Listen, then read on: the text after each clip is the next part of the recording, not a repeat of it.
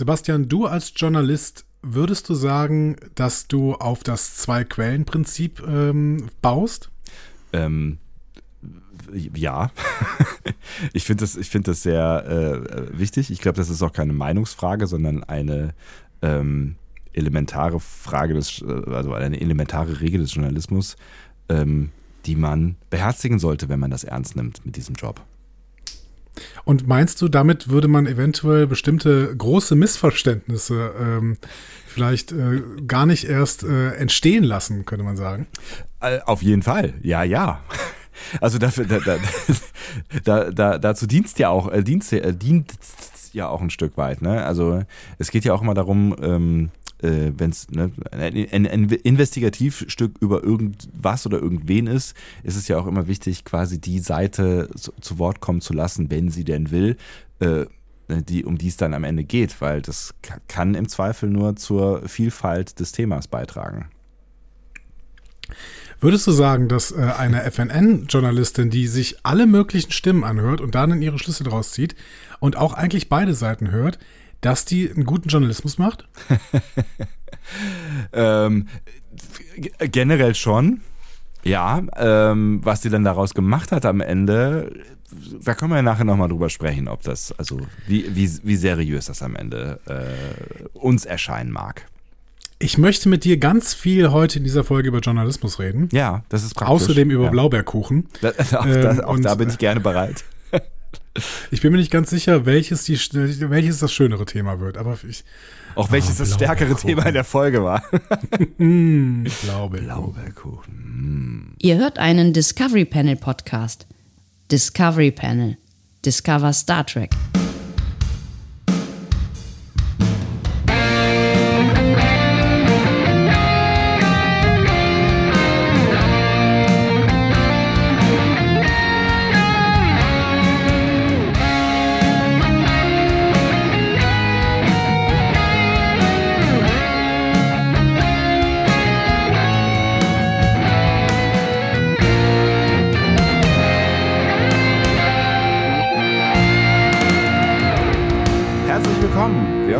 Discovery Panel zur vorletzten Folge dieser aktuellen Staffel Lower Decks, also seine Star Trek Serie. Und auf dem Panel befinden sich heute Andreas Dom und Sebastian Sonntag. Und die, äh, die Folge heißt, das sage ich sonst immer vorher, ne? die Folge heißt Trusted Sources. Und auf Deutsch? Vertrauenswürdige Quellen? Nicht so schlecht. Sie heißt aber das große Missverständnis. Ach, guck. Ja, ist ja ungefähr das gleiche. Ja. ja. Das ist ungefähr das gleiche. Ich finde es interessant, dass du jetzt neuerdings in der Begrüßung sagst, dass es eine Star Trek-Serie ist. Also ist wichtig, wichtig nochmal zu betonen. Wir werden hier eine Star, diesmal werden wir eine Star Trek-Serie besprechen. Diesmal kein Remington-Stil, wie sonst immer. Ja. Diesmal, diesmal geht es wirklich nur um Star Trek, tatsächlich. Ähm, ich, ich wollte das nur dazu sagen, weil ich normalerweise sowas sage wie Star Trek Lower Decks, aber ich habe nur Lower Decks gesagt und habe gedacht, ja, ja dann schiebst du es noch ganz geschickt hinterher und dann klingt es vielleicht am Ende so, als wäre es geplant gewesen, wenn du dich jetzt hier nicht echauffiert hättest. Ich würde mich niemals echauffieren, sondern mich nur lustig machen äh, und freue mich mit dir heute darüber zu sprechen. Außerdem finde ich es ganz toll, ganz, ganz toll. Man muss dir ja gratulieren. Ne? Äh, mir, Sebastian? Ja, oh, gerne. Ja, bitte. Weil ich habe gehört, du hast Nachwuchs bekommen. Hey, Nachwuchs! Du, du meinst Spinnennachwuchs, ja. Ja, tatsächlich. Habe ja. ich, das, hab ich das richtig äh, mitbekommen? Äh, das ist richtig, ja. Äh, ich, ich, hab, ich habe Spinnen, ich bin jetzt Spinnenpapa, ja. Ähm, ich Wie weiß gar nicht, Ich, ich bin mir ehrlich gesagt nicht so ganz sicher. hattest, du, hattest du so ganz viele ganz kleine, äh, ganz kleine äh, Babystrampler irgendwie an der Wäschespinne hängen? Oh, oh, oh, oh. Mit acht kleinen Beinchen, oh, wie süß. Sweet, ja. sweet. ähm, ich habe ich hab mich mit Andi gerade darüber unterhalten, äh, bevor wir diesen Podcast gestartet äh, haben, dass äh, ich hier äh, in Köln zu den ähm, begünstigten Haushalten gehöre, in denen äh, es Nosferatu-Spinnen gibt. Ihr habt das vielleicht mitbekommen, eine, wo wir über Journalismus gerade reden wollen in dieser Folge. Ne? Ich finde, das ist ein Beispiel zum ja. Beispiel für schlechten Journalismus. Also was da gerade passiert ist, also, oder vor, vor ein paar Wochen oder im Sommer war, war, war die Welle eigentlich eher so. Ne? Und das ist jetzt nochmal ein bisschen mit dem Herbst wieder hochgeschwappt. Ähm, das fand ich tatsächlich sehr, ähm, sehr unseriös. Ne? Diese, diese, ähm, ich will jetzt nicht sagen Panik mache, ähm, was die Nosferatu-Spinne angeht, aber es war schon schon häufig recht reißerisch, alles in allem. Es, es, es war das adäquat zu Alligator Sammy im Badesee. ja, aber äh, ganz ehrlich, also lieber fünf äh, äh, Spinnen im Haus als ein Alligator im See. Also das kann ich schon irgendwie nachvollziehen, so, ja. Und äh, ja, ich meine, das ist natürlich eine Anomalie, weil normalerweise ist der äh, Journalismus in Deutschland wirklich ganz, ganz hervorragend. Ja. So hervorragend, dass es überhaupt keinen Sinn da, äh, ergibt, darüber populistische Bücher zu schreiben. Nee, auf gar keinen Fall. Nee, nee, das äh, äh auch in beide Seiten. Ne? egal. Naja, auf jeden Fall habe ich mittlerweile drei solcher Exemplare hier äh, gefunden in diesem Haus und ähm, hatte jetzt auch das Vergnügen, ich glaube, ich habe mittlerweile vier oder fünf kleine Babys äh, an die Luft gesetzt. Ähm, äh, also offensichtlich. Sweet. Ja, süß, süß. Und die sind tatsächlich ganz süß. Also diese Nosferatu-Spinnen, die kommen ja eigentlich irgendwie aus dem, aus dem Mittelmeerraum, ne? Ähm, und die finden es bei uns jetzt irgendwie ganz geil, weil äh, Klimawandel äh, und so, ne? Schön warm hier. Jetzt äh, kann man auch mal hier so rum. Ah, das ist doch toll. Mediterranes Feeling, ja. Olivenöl, ja. Feta-Käse und äh, Nosferatu-Spinnen. Absolut. Und es ist ja auch, es, mein Gott, es ist halt, es ist am Ende noch eine weitere Spinne, so, die relativ groß wird. Wir haben halt nicht so viel, also sie, sie sie bleibt kleiner als unsere klassische Winkelspinne. Ne? Die können größer werden. Dieser, diese schöne Herbstspinne, die dann irgendwie, wo auch immer sie sonst sind, äh, ich sehe sie sonst nie, aber dann irgendwann in Ecken sitzen, plötzlich im Haus und man denkt, so, was ist das denn? So, ne? Also man, man sieht ja einfach keine Spinnen ein Dreivierteljahr lang und ich finde, man ist dann schon immer kurz überrascht, wenn dann, wenn dann so ein großer Fleck irgendwie äh, an der Decke äh, hockt. Ähm, aber so groß werden die gar nicht. Also ich glaube, die werden irgendwie maximal einen Zentimeter kleiner, also wie auch immer. Aber sie sind relativ groß und es sind Giftspinnen. Und ne, es gibt auch viele andere Giftspinnen in Deutschland. Ähm, ich glaube sogar die meisten Spinnen, ver ver verbessert mich. Es gibt bestimmt Menschen, die kennen sich mit diesen Tieren richtig gut aus. Äh, ich glaube, die meisten Spinnen, äh, die, die haben äh, auch äh, die Fähigkeit, Gift zu, wenn nicht sogar alle, ne, ja, zu, zu okay. verabreichen. Es gibt nur wenige, die ähm, die menschliche Haut durchbeißen können. Ähm, ich glaube, die Kreuzspinne zum Beispiel, ne, das sind diese kleinen Dicken, Ne, die, die da hatte ich früher immer Angst, weil äh, Leute immer gesagt haben, äh, pass auf, wenn eine Kreuzspinne kommt, die darf nicht beißen, weil dann stirbst du. Ja, es ist auch Stimmt ziemlicher Bullshit, ja. Ja. Ja. ja. Ähm, und die, die Nosferatu-Spinne kann das eben auch. Ähm, und dann, ne, dann in diesen ganzen Artikeln stand das dann auch drin, so, ja, hier Stich, äh, Wespenstich-mäßig, irgendwie Mischung zwischen Mückenstich und Wespenstich. Aber äh, ganz ehrlich, wann seid ihr in eurem Leben mal von der Spinne gebissen worden? Wann passiert sowas? Wann, wann wird man von der Spinne gebissen? So. Ja, wenn man sie vielleicht über ich, die Hand krabbeln lässt und ärgert. Wer macht das? So, egal. Ja, keine Ahnung. Also ich, ich habe das früher mit äh, Ameisen natürlich gema gerne gemacht. Die haben mich dann auch gestochen. Aber das soll ja sogar gut sein. Ne? Das soll, dieses Gift soll ja irgendwie auch gegen Rheuma helfen und sowas. Ne? Also das ist alles, alles gut. Ja. Ja, keine Ahnung, wie dem auch sei. Ja, auf jeden Fall. Ich habe ich hab das natürlich auch dann gleich dem, ich, ich weiß gar nicht, ich glaube, der Nabu macht da so eine, so eine Webseite, die, die ähm, was der Nabu? Ich glaube, es war der Nabu. Ähm, mhm. Oder der BUND. Ich weiß es nicht so genau. Auf jeden Fall sammeln, sammeln äh, diese, diese Naturschutzorganisationen gerade die Funde der Nosferatu-Spinnen, äh, wobei sie, glaube ich. Sichtungen. Jetzt, die Sichtungen quasi, genau. Äh, um so ein bisschen besser einzuschätzen, äh, wie groß die Population jetzt möglicherweise äh, schon ist. Und es gab sie ja zuerst nur so im Süd, süddeutschen bis mitteldeutschen Raum. Aber es ist jetzt auch schon seit einiger Zeit äh, bekannt, dass es hier auch hier, hier oben, sag ich jetzt mal, im, im Kölner Gebiet ähm, äh, schon, schon, ja, ich glaube im Sommer gab es da schon so ein paar Funde gibt. Ähm, ja, also Welcome äh, ist, ist jetzt halt so, ne? Könnte mir Schöneres vorstellen, mit, mit dem ich zusammen wohne, aber äh, äh es, es gibt auch Schlimmeres. Ja. Es gibt auch Schlimmeres. Also, ne, ich, ne, ich, fand, ich fand diese Berichterstattung wirklich teilweise sehr grenzwertig, irgendwie, wo von Horrorszenarien und äh, bla, ne? Berichtet wurde. Weil wir hier auf dem Land, ja. wir hier auf dem Land haben noch keine Nosferatu-Spinnen gesehen. Wahrscheinlich fressen die vielen Katzen und Eichhörnchen, die bei uns im Garten rumlaufen, diese Nosferatu-Spinnen. Eichhörnchen haben ja auch sehr viele übrigens hier. Ja, Eichhörnchen, haben, die müssten dann eigentlich ja eigentlich auch hier. Aber vielleicht, vielleicht gehen die eher äh, in, in die Städte, weil die es ja warm mögen. Ne? Und in den Städten ist ja wärmer. Das mag sein, durchaus. Ja. Also, wobei äh, in meinem Haus ist es durchaus auch warm. Also vielleicht, äh, vielleicht suchen die sich irgendwann dort doch den äh, Einstieg hier rein. Aber äh, noch, noch habe ich keine gesehen. Was ich aber gesehen habe, ist, dass einige Leute auf discoverypanel.de Feedback hinterlassen haben. Boah, was eine Überleitung, alter Schwede. Ja, ich war ein bisschen, ich war ein bisschen schwächer. Äh, war schon mal Ah, besser. es hat, ein bisschen, es hat auch ein bisschen weh. Es, es schauert mich ein bisschen irgendwie. Ha, muss kurz schütteln. Ja. Das ist schon okay, das ist schon okay, das ist Ja, schon okay. Ich, ich arbeite noch dran. In, nach, nach zehn Jahren ist man dann wirklich ein guter Podcaster. So. Aber schreibt, ähm, schreibt, schreibt doch mal, wenn ihr auch Nosferatu-Spinnen schon gesehen habt. Weil ich, ich finde tatsächlich, die sind, die sind Das wäre die bessere Überleitung Genau. gewesen. Schreibt doch mal, wenn ihr auch Nosferatu-Spinnen So, gesehen habt. ja, ja, Übrigens, ja. einige von euch haben schon geschrieben auf discoverypanel.de. So, einmal den, den, den Profi machen lassen. Äh, Es würde mich im Übrigen tatsächlich auch interessieren und ähm, ich, da können wir so mal ein bisschen austauschen hier so ein bisschen, ne? Machen wir Star Trek Quatsch und so, können wir mal außen vor lassen, machen wir ein bisschen äh, Spinnentalk. Ich finde die wirklich, also die, die sind beeindruckend. Ich finde die schön. Also die haben ja dieses krasse Muster auf dem Rücken so und ich finde, also ich finde, da kann man auch mal, also also für eine Spinne ist das, ist das eine beeindruckende Erscheinung, wie ich finde. Und ähm, da ihr ja jetzt noch keine Möglichkeit hattet, mit äh, uns über Spinnen zu reden, können wir ja auch über den anderen Kram jetzt äh, mal sprechen, über den ihr sprechen wolltet. Überragende, überragende Überleitung. äh, der Sebastian wird äh, übrigens einen QR-Code unter diese Folge packen äh, zu seiner Telegram-Gruppe, wo er mit euch über die äh, Nosferatu-Spinnen reden möchte. So, Tim Duran hat äh, sich auf der Homepage gemeldet und es haben noch einige noch auf Twitter geschrieben, auf Facebook bestimmt auch, das weiß nur keiner.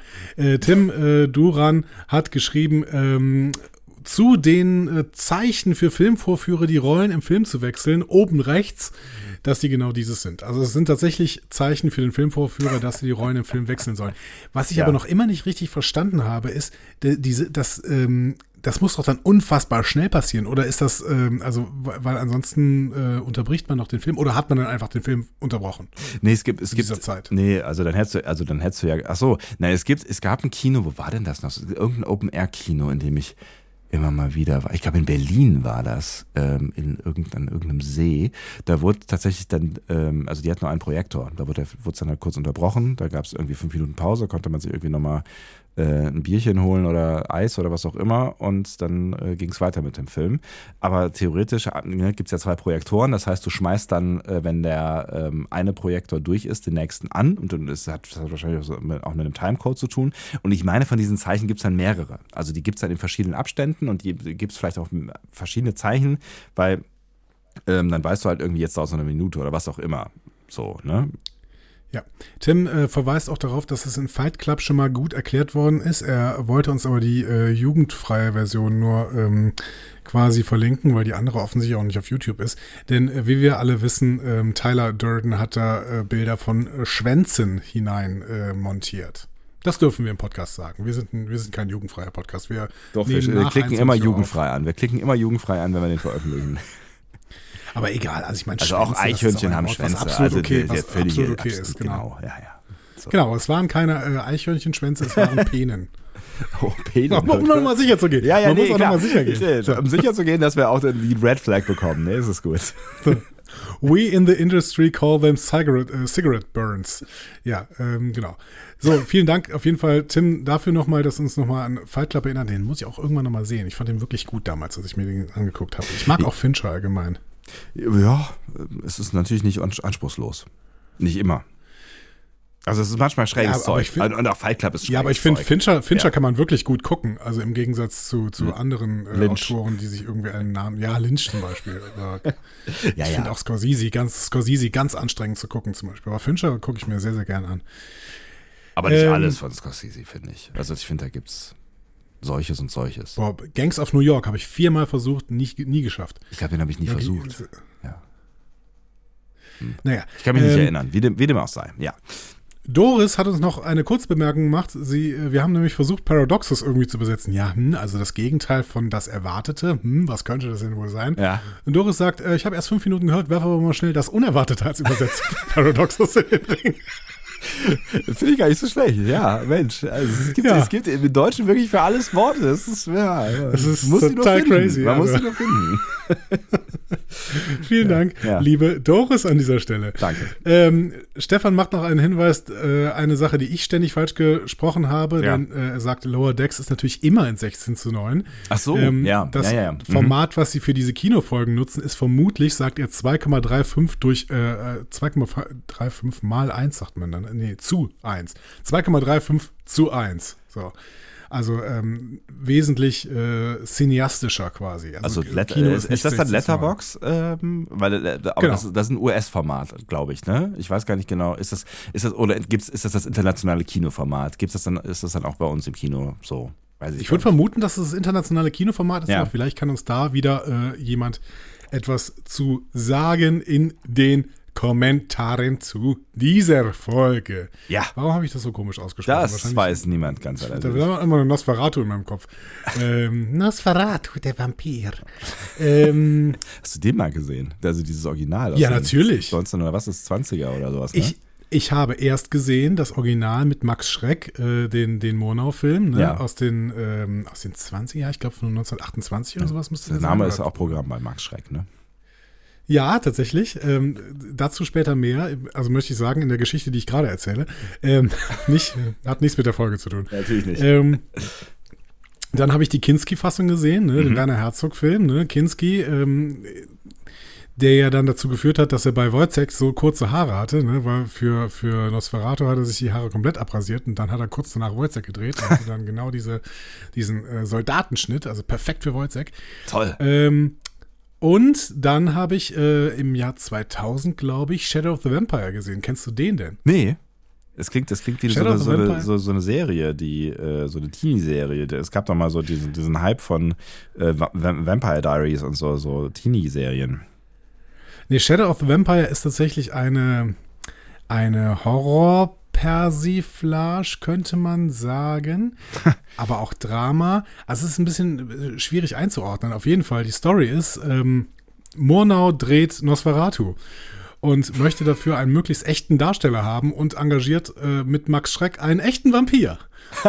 und äh, äh, Mona verspricht äh, diesen Vampir, also Mona wird da gespielt von John Malkovich und ähm, Ah. Max Sch äh, Schreck wird gespielt von diesem holländischen Darsteller, auf dessen Namen ich nie komme. Jean-Claude Van Damme. Ich glaube, Nee, ich, das ist der einzige holländische äh, Darsteller, den ich kenne und der ist wahrscheinlich Belgier. Der hat, ja, ich glaube schon. Der hat in Holland, äh, der hat in äh, Hollywood auch ähm, holländischer Darsteller Hollywood. Also Jean-Claude Van Damme ist tatsächlich Belgier. Ich entschuldige mich in aller Form. Vielleicht ist es auch kein holländischer Darsteller, der hat nur einen holländischen Namen. Moment mal. Äh, viel einfacher wäre es gewesen, wenn ich einfach Shadow of the Vampire. Der ist tatsächlich aus dem Jahr 2000. Und ich meine Willem Dafoe. Ist Willem Ah. Dafoe? Vielleicht. Ist vielleicht Willem er Dafoe- Auch, äh, Sü Südafrikaner. US-amerikanischer Schauspieler. Aber warum heißt er denn dann Willem? Ja, ihr sag mal nicht Willem so eng klingt- stirnig, stirnig, stirn, eng. Sag mal nicht so, sag mal nicht so Er hat nach eigenen dogmatisch. Angaben deutsche, englische, irische, schottische und französische Wurzeln. Okay, also alles nur nicht Südafrika und Holland. Ja, sehr gut. Gut. Aber Ähm, äh, also Willem Dafoe spielt Max Schreck. US-Amerikaner. Egal, ja, bitte. Äh, Willem Dafoe spielt Max Schreck und der wird halt von John Malkovich, aka Friedrich Wilhelm Murnau, ähm, äh, dazu, äh, also gecastet quasi für den Film. Und Max Schreck ist ein richtiger Vampir und ihm wird versprochen, dass er die äh, blonde Frau am Ende des äh, Films quasi zum, als Gage bekommt. So, er darf die dann aussaugen. Weiß die blonde Frau was davon? Nein, ich weiß, weiß, weiß das natürlich nicht. Natürlich. Ähm, ja.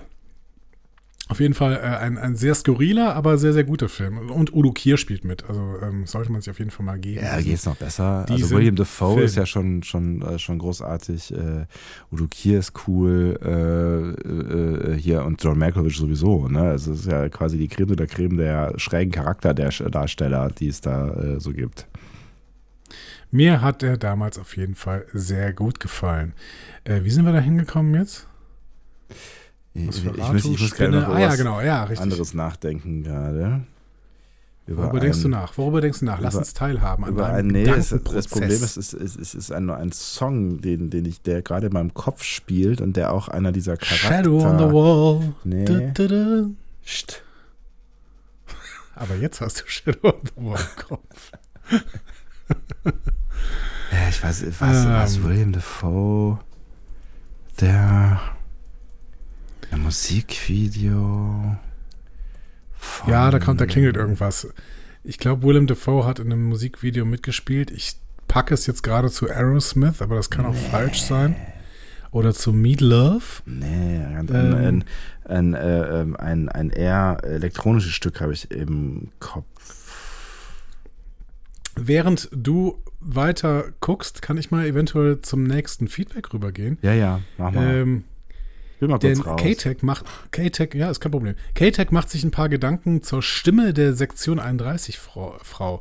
Weil du hattest gesagt, dass äh, diese Stimme ja die von Tandy ist, glaube ich. Ne? Also du hattest das Nee, von- gelesen von- im X-Ray von Amazon. Äh, genau, nicht von Tandy, sondern von äh, ähm, hier, hier Dingsbums, äh, äh, Katrina Freeman? wollte ich gerade sagen. Nee, der, der, der, der Katzenlady, wie heißt sie denn noch gleich?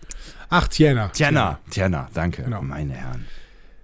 Genau. Er dachte auch, dass er sie kennt, aber er fand das ganz äh, schlau von dir, dass du das gemacht hast. Und das wollte er nochmal extra erwähnen. Das, das, das war der, der Hack geschrieben hat, ne? Das hat mich geehrt, ja. Das ist ein Hack. Ja, genau. Also, das ist ein Hack, den du ein gefunden Hack. hast. So. Außerdem äh, schreibt K-Tech noch, war das ein Enterprise-Wetterhahn auf der Scheune? Und äh, ich habe nachgeguckt, ich meine ja. Ne? Also die äh, Scheune, ich rufe sie gerade nochmal auf. Ich, ähm, jetzt habe ich, das ist schon wieder so lang her, dass ich das gelesen habe und dann sofort gegoogelt habe.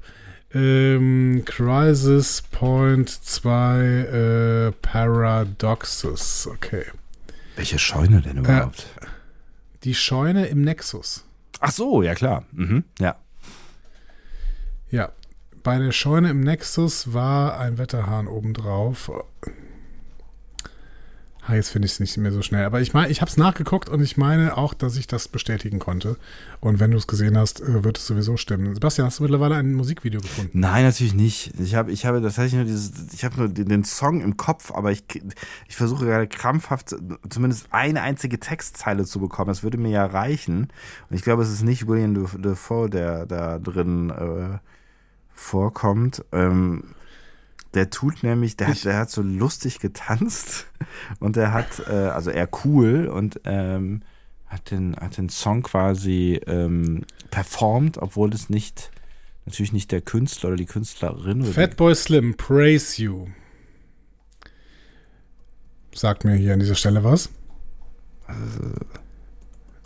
Beim Praise You Video gab es nämlich einen äh, Tanz, aber ähm, der wurde, also äh, Roman Coppola war das, glaube ich, der, nee, Moment, Spike Jones hat das gedreht. die Fatboy Nee, Slim. genau, Jones hat auch, Jones hat auch selber ge getanzt in dem Video. Praise, also Fatboy Slim finde ich gar nicht so schlecht. Aber es ist, ähm, Wahrscheinlich schreien die Leute gerade schon. Die schreien dich an, dass, weil sie schon wissen, wovon du redest. ja, ihr wisst ja immer alles das, was in meinem Kopf nicht funktioniert. Aber das, ähm, Äh, Das ist auch ein schöner Titel für deine Autobiografie. Da muss auch gar nichts drinstehen. Eigentlich Ah, ja. muss nur dieser Titel. genau. Nee, ich weiß, ich kenne ich kenn den Song. Der Song ist, ähm, äh, das Video ist auch geil, ja. Das, das ist so, das ist so pseudodokumentarisch, ne?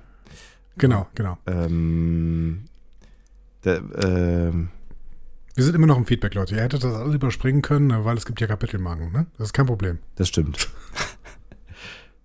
ja, ja, mach doch, mach doch mal weiter. Das wird mich jetzt wahrscheinlich den Rest meines, ähm, meines, aber so, Fatboy Slim ist gar nicht so schlecht. Also so die, in die Richtung. Äh, vielleicht war es ja auch ein anderes Fatboy Slim äh, Video. Guck mal, ich suche jetzt mal alle. Moby fällt mir da an dieser Stelle noch ein. Auch nicht Ähm, schlecht. Ja, so. die, an die Richtung geht's und das ist auch, das ist auch 2000er gewesen oder sowas. Äh, Ja. Aber mach, mach du einfach mal mit dem Programm weiter. Ich Äh, äh, kümmere mich um die wirklich Genau, der, der, wichtigen der, Sachen. der Christoph, Christoph hat noch ein paar wirklich wichtige Sachen geschrieben, nämlich zum Beispiel, und das fand ich sehr, sehr nachvollziehbar. Als ehemaliger Pen and Paper und auch Live-Rollenspieler hätte ich Rutherford sowas von rausgeschmissen, weil seine ganze Aktion die Stimmung völlig ruiniert haben und ich würde ihn nie wieder zu etwas einladen. Absolut. Und aber das, da das hat Christoph ja. absolut recht. Absolut. Also ich finde es tatsächlich auch, also ich bin da voll bei Tandy, äh, äh, die, die, äh, die, die zu Recht da auf Immersion besteht. So. Und ich hätte, ich hätte so Bock gehabt, da haben wir ja schon drüber gesprochen in der letzten Folge, so Bock gehabt, mit ihr da mitzumachen und äh, Rutherford raus, ich rein. So. Und, aber das ist mal ein Plädoyer für äh, die Verbesserung unserer Gesellschaft, für die Verbesserung der Welt. Leute, wenn ihr einen Spieleabend macht oder sowas, lasst euch drauf ein. Und wenn ihr mitspielt, dann nehmt es verdammt nochmal ernst. Tut alles, damit ihr gewinnt. So, wirklich. Also äh, seid wirklich hartnäckig. Ihr müsst gute Verlierer sein. Das heißt, in dem Moment, wo ihr verliert, muss es dann auch akzeptiert werden.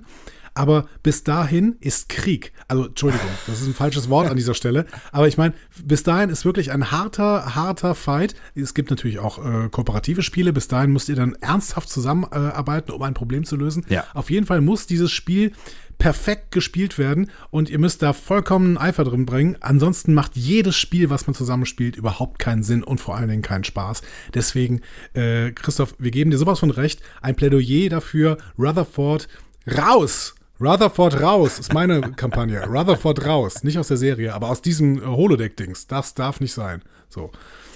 So. So, ich habe gute Nachrichten auf der anderen Seite. Ähm, ich habe nämlich Ja? das, den Song gefunden und ich habe den Schauspieler gefunden und äh, Ist es alles, Moby? Alles, nee, es ist äh, Fatboy Slim tatsächlich. Ähm, wir kriegen wahrscheinlich. Äh, Ja, guck mal.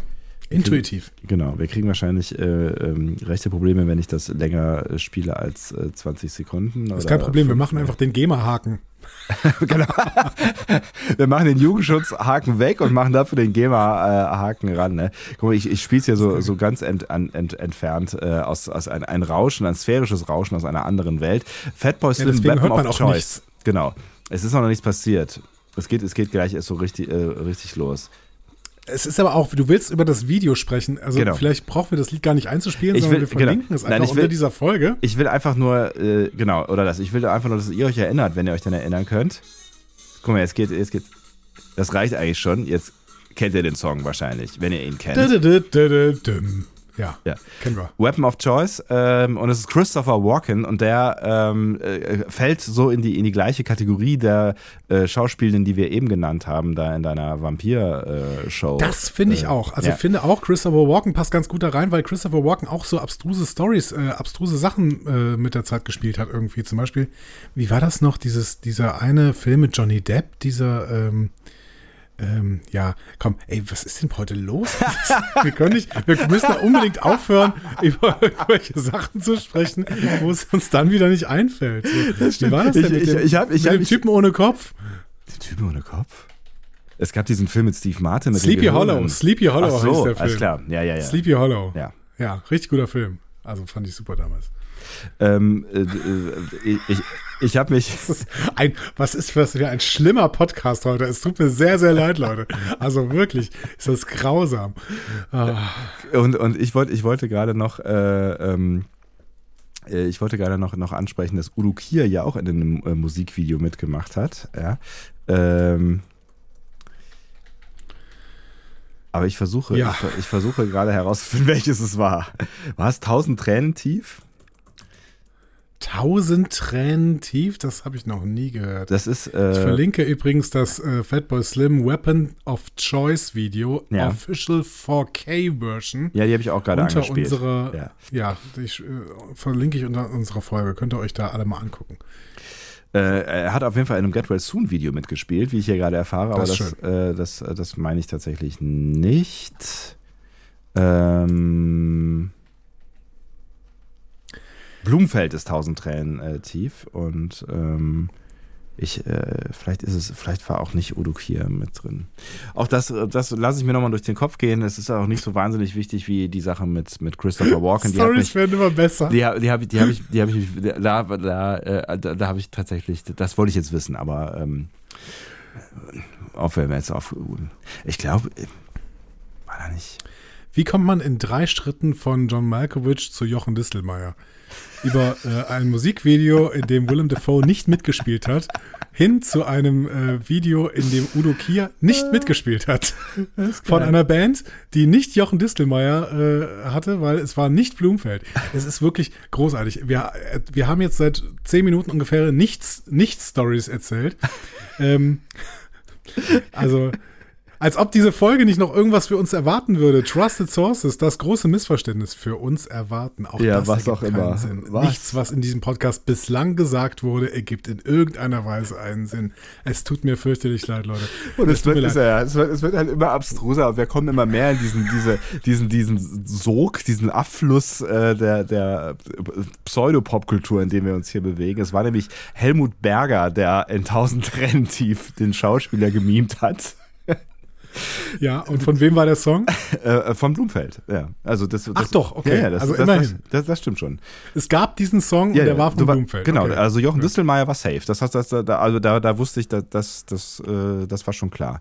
Aber ich meine auch ein, ein, es gäbe noch ein, ich sehe, ich sehe diese, diese tiefen blauen, sind es blaue, ne? Blauen Augen von Udo Kier, der hat ja, der hat ja so einen krassen Blick irgendwie in einem Musikvideo. Ja. Ja.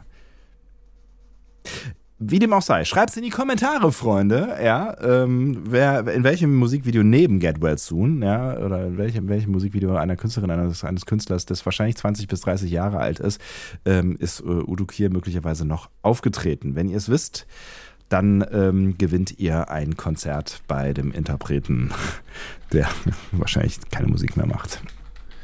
Na Leute, freut ihr euch auch schon auf den Adventskalender? Den Discovery Panel Adventskalender? Ah, aber auch Helmut Berger würde in diese, diese Riege der Schauspielenden reinpassen, auch wenn er vielleicht jetzt nicht so, nicht so groß ist. auf eine, eine Ja. Musikfrage, eine Musikfrage, wer die auflösen kann, Ja. ne, Leute, der äh, bekommt von mir definitiv äh, Props. In welchem Rap-Song fällt die Zeile und warum gibt es Schauspieler wie Udo Kier? Na? So, Google, Google ist nicht erlaubt, Ähm, Freunde. Google ist nicht erlaubt. Ich möchte ist übrigens sagen, dass erlaubt. ich in der Google Zwischenzeit, raus. ja, in der Zwischenzeit habe ich mir, äh, das bin ich durch das Blumfeld-Video äh, durchgeskippt, ja, also 1000 Tränen tief, ähm, und Ja. zwar auf äh, einem Mitschnitt von Viva 2. Das, das war, das ist, das ist, Oh das ist, finde ich, schon- mit diesem Kreuz unten links in der Ecke. Erinnerst du dich daran? Und da stand Ja, immer der Sendungsname genau. Ja, da, genau. daneben und so, ne? An den Viva 2, Sendungsnamen das etwas dreckig, dreckigere Viva. Genau. The Dirty. Yeah. War, war es aber nicht. Irgendwann lief da ja nur noch irgendwie Musik und Dauerwerbesendungen.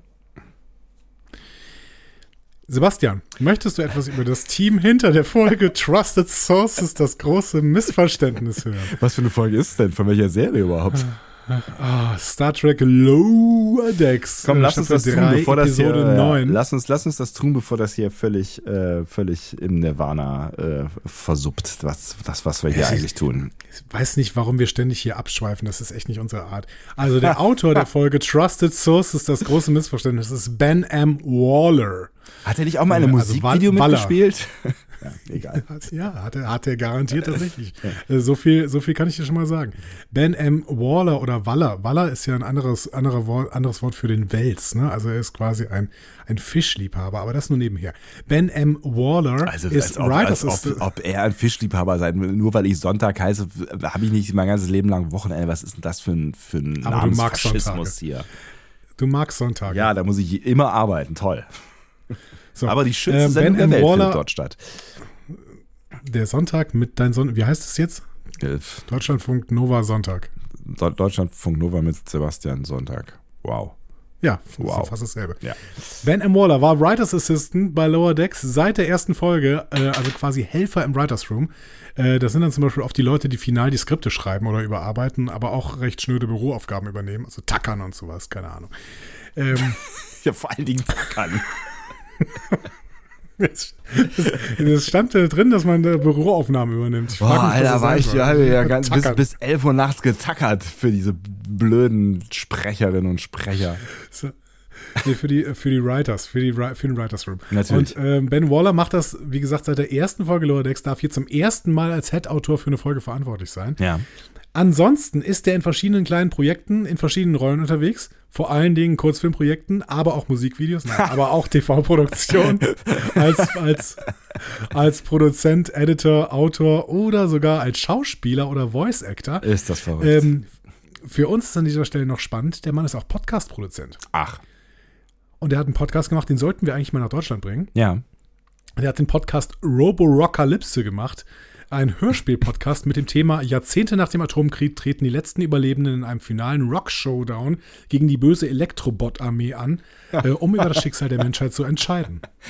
Ja, das, ist, klingt, das klingt wie eine Story, die uns auch hätte einfallen können bei ähm, einem Glas Gin Tonic. Ich habe auf jeden Fall Bock. Also, Robo-Rockalypse, wenn ihr das hören wollt, das ist von Ben M. Waller geschrieben. Ähm, er hat Regie geführt und er spricht auch den, äh, glaube, den Entwickler oder sowas. Ähm, wie gesagt, ähm, Autor, Produzent, Regisseur und spricht eine Rolle. Ähm, das ist super. Das ist richtig Und, super, äh, über die- richtig super, ja. Über die, Für ihn vor allem. Über die Regie muss, ja, für ihn. Über die Regie muss ich hier nicht so viel sagen. Das ist Phil Mark Sagadrucker. Äh, dritte Regie für Ja. Lower Decks nach Mining the Minds Minds und Here All Trust Nothing, also unserer DS9-Folge. ja. Äh, fünfte Regie überhaupt nach zwei Folgen von Paradise PD. Das habe ich ja schon mehrfach erzählt, deswegen muss ich da jetzt nicht mehr drauf eingehen. Genau, und So. wenn ihr euch fragt, äh, was er meint, dann es gibt in eine dieser Folgen, die er gerade genannt hat, also in eine der Folgenbesprechungen zu den Folgen, die er gerade genannt hat. So. Genau, am besten immer in die allererste, die die, die, die, die jeweils machen, da erkläre ich es dann immer ausführlicher und danach verweise ich darauf. Also die erste Folge, in der wir das besprechen, ist Mining the Minds Minds. Phil Mark Sagadrucker, Phil mit F-I-L-L. Das hatte ich schon Ganz gesagt. wichtig, falls Sehr ihr, falls ihr unseren. Podcast durchsuchen möchtet, dann ist ganz wichtig, dass ihr, dass ihr den richtig schreibt. Ja, falls ihr den Typen googeln möchtet. So, der, ja, wie gesagt, der macht ja. auch irgendwas für Marvel. Das weiß IMDb noch nicht, aber auf seiner Homepage steht das. Das heißt, äh, vielleicht ist das irgendwann auch spannend für mich in einem, in einem anderen Podcast. So. Ja, aber da kennst du doch auch Leute, die sowas eigentlich wissen müssen, oder? Ja, genau, da kann ich mich komplett auf andere Leute verlassen. So, wir starten mit einem euphorischen Logbucheintrag von Captain Freeman.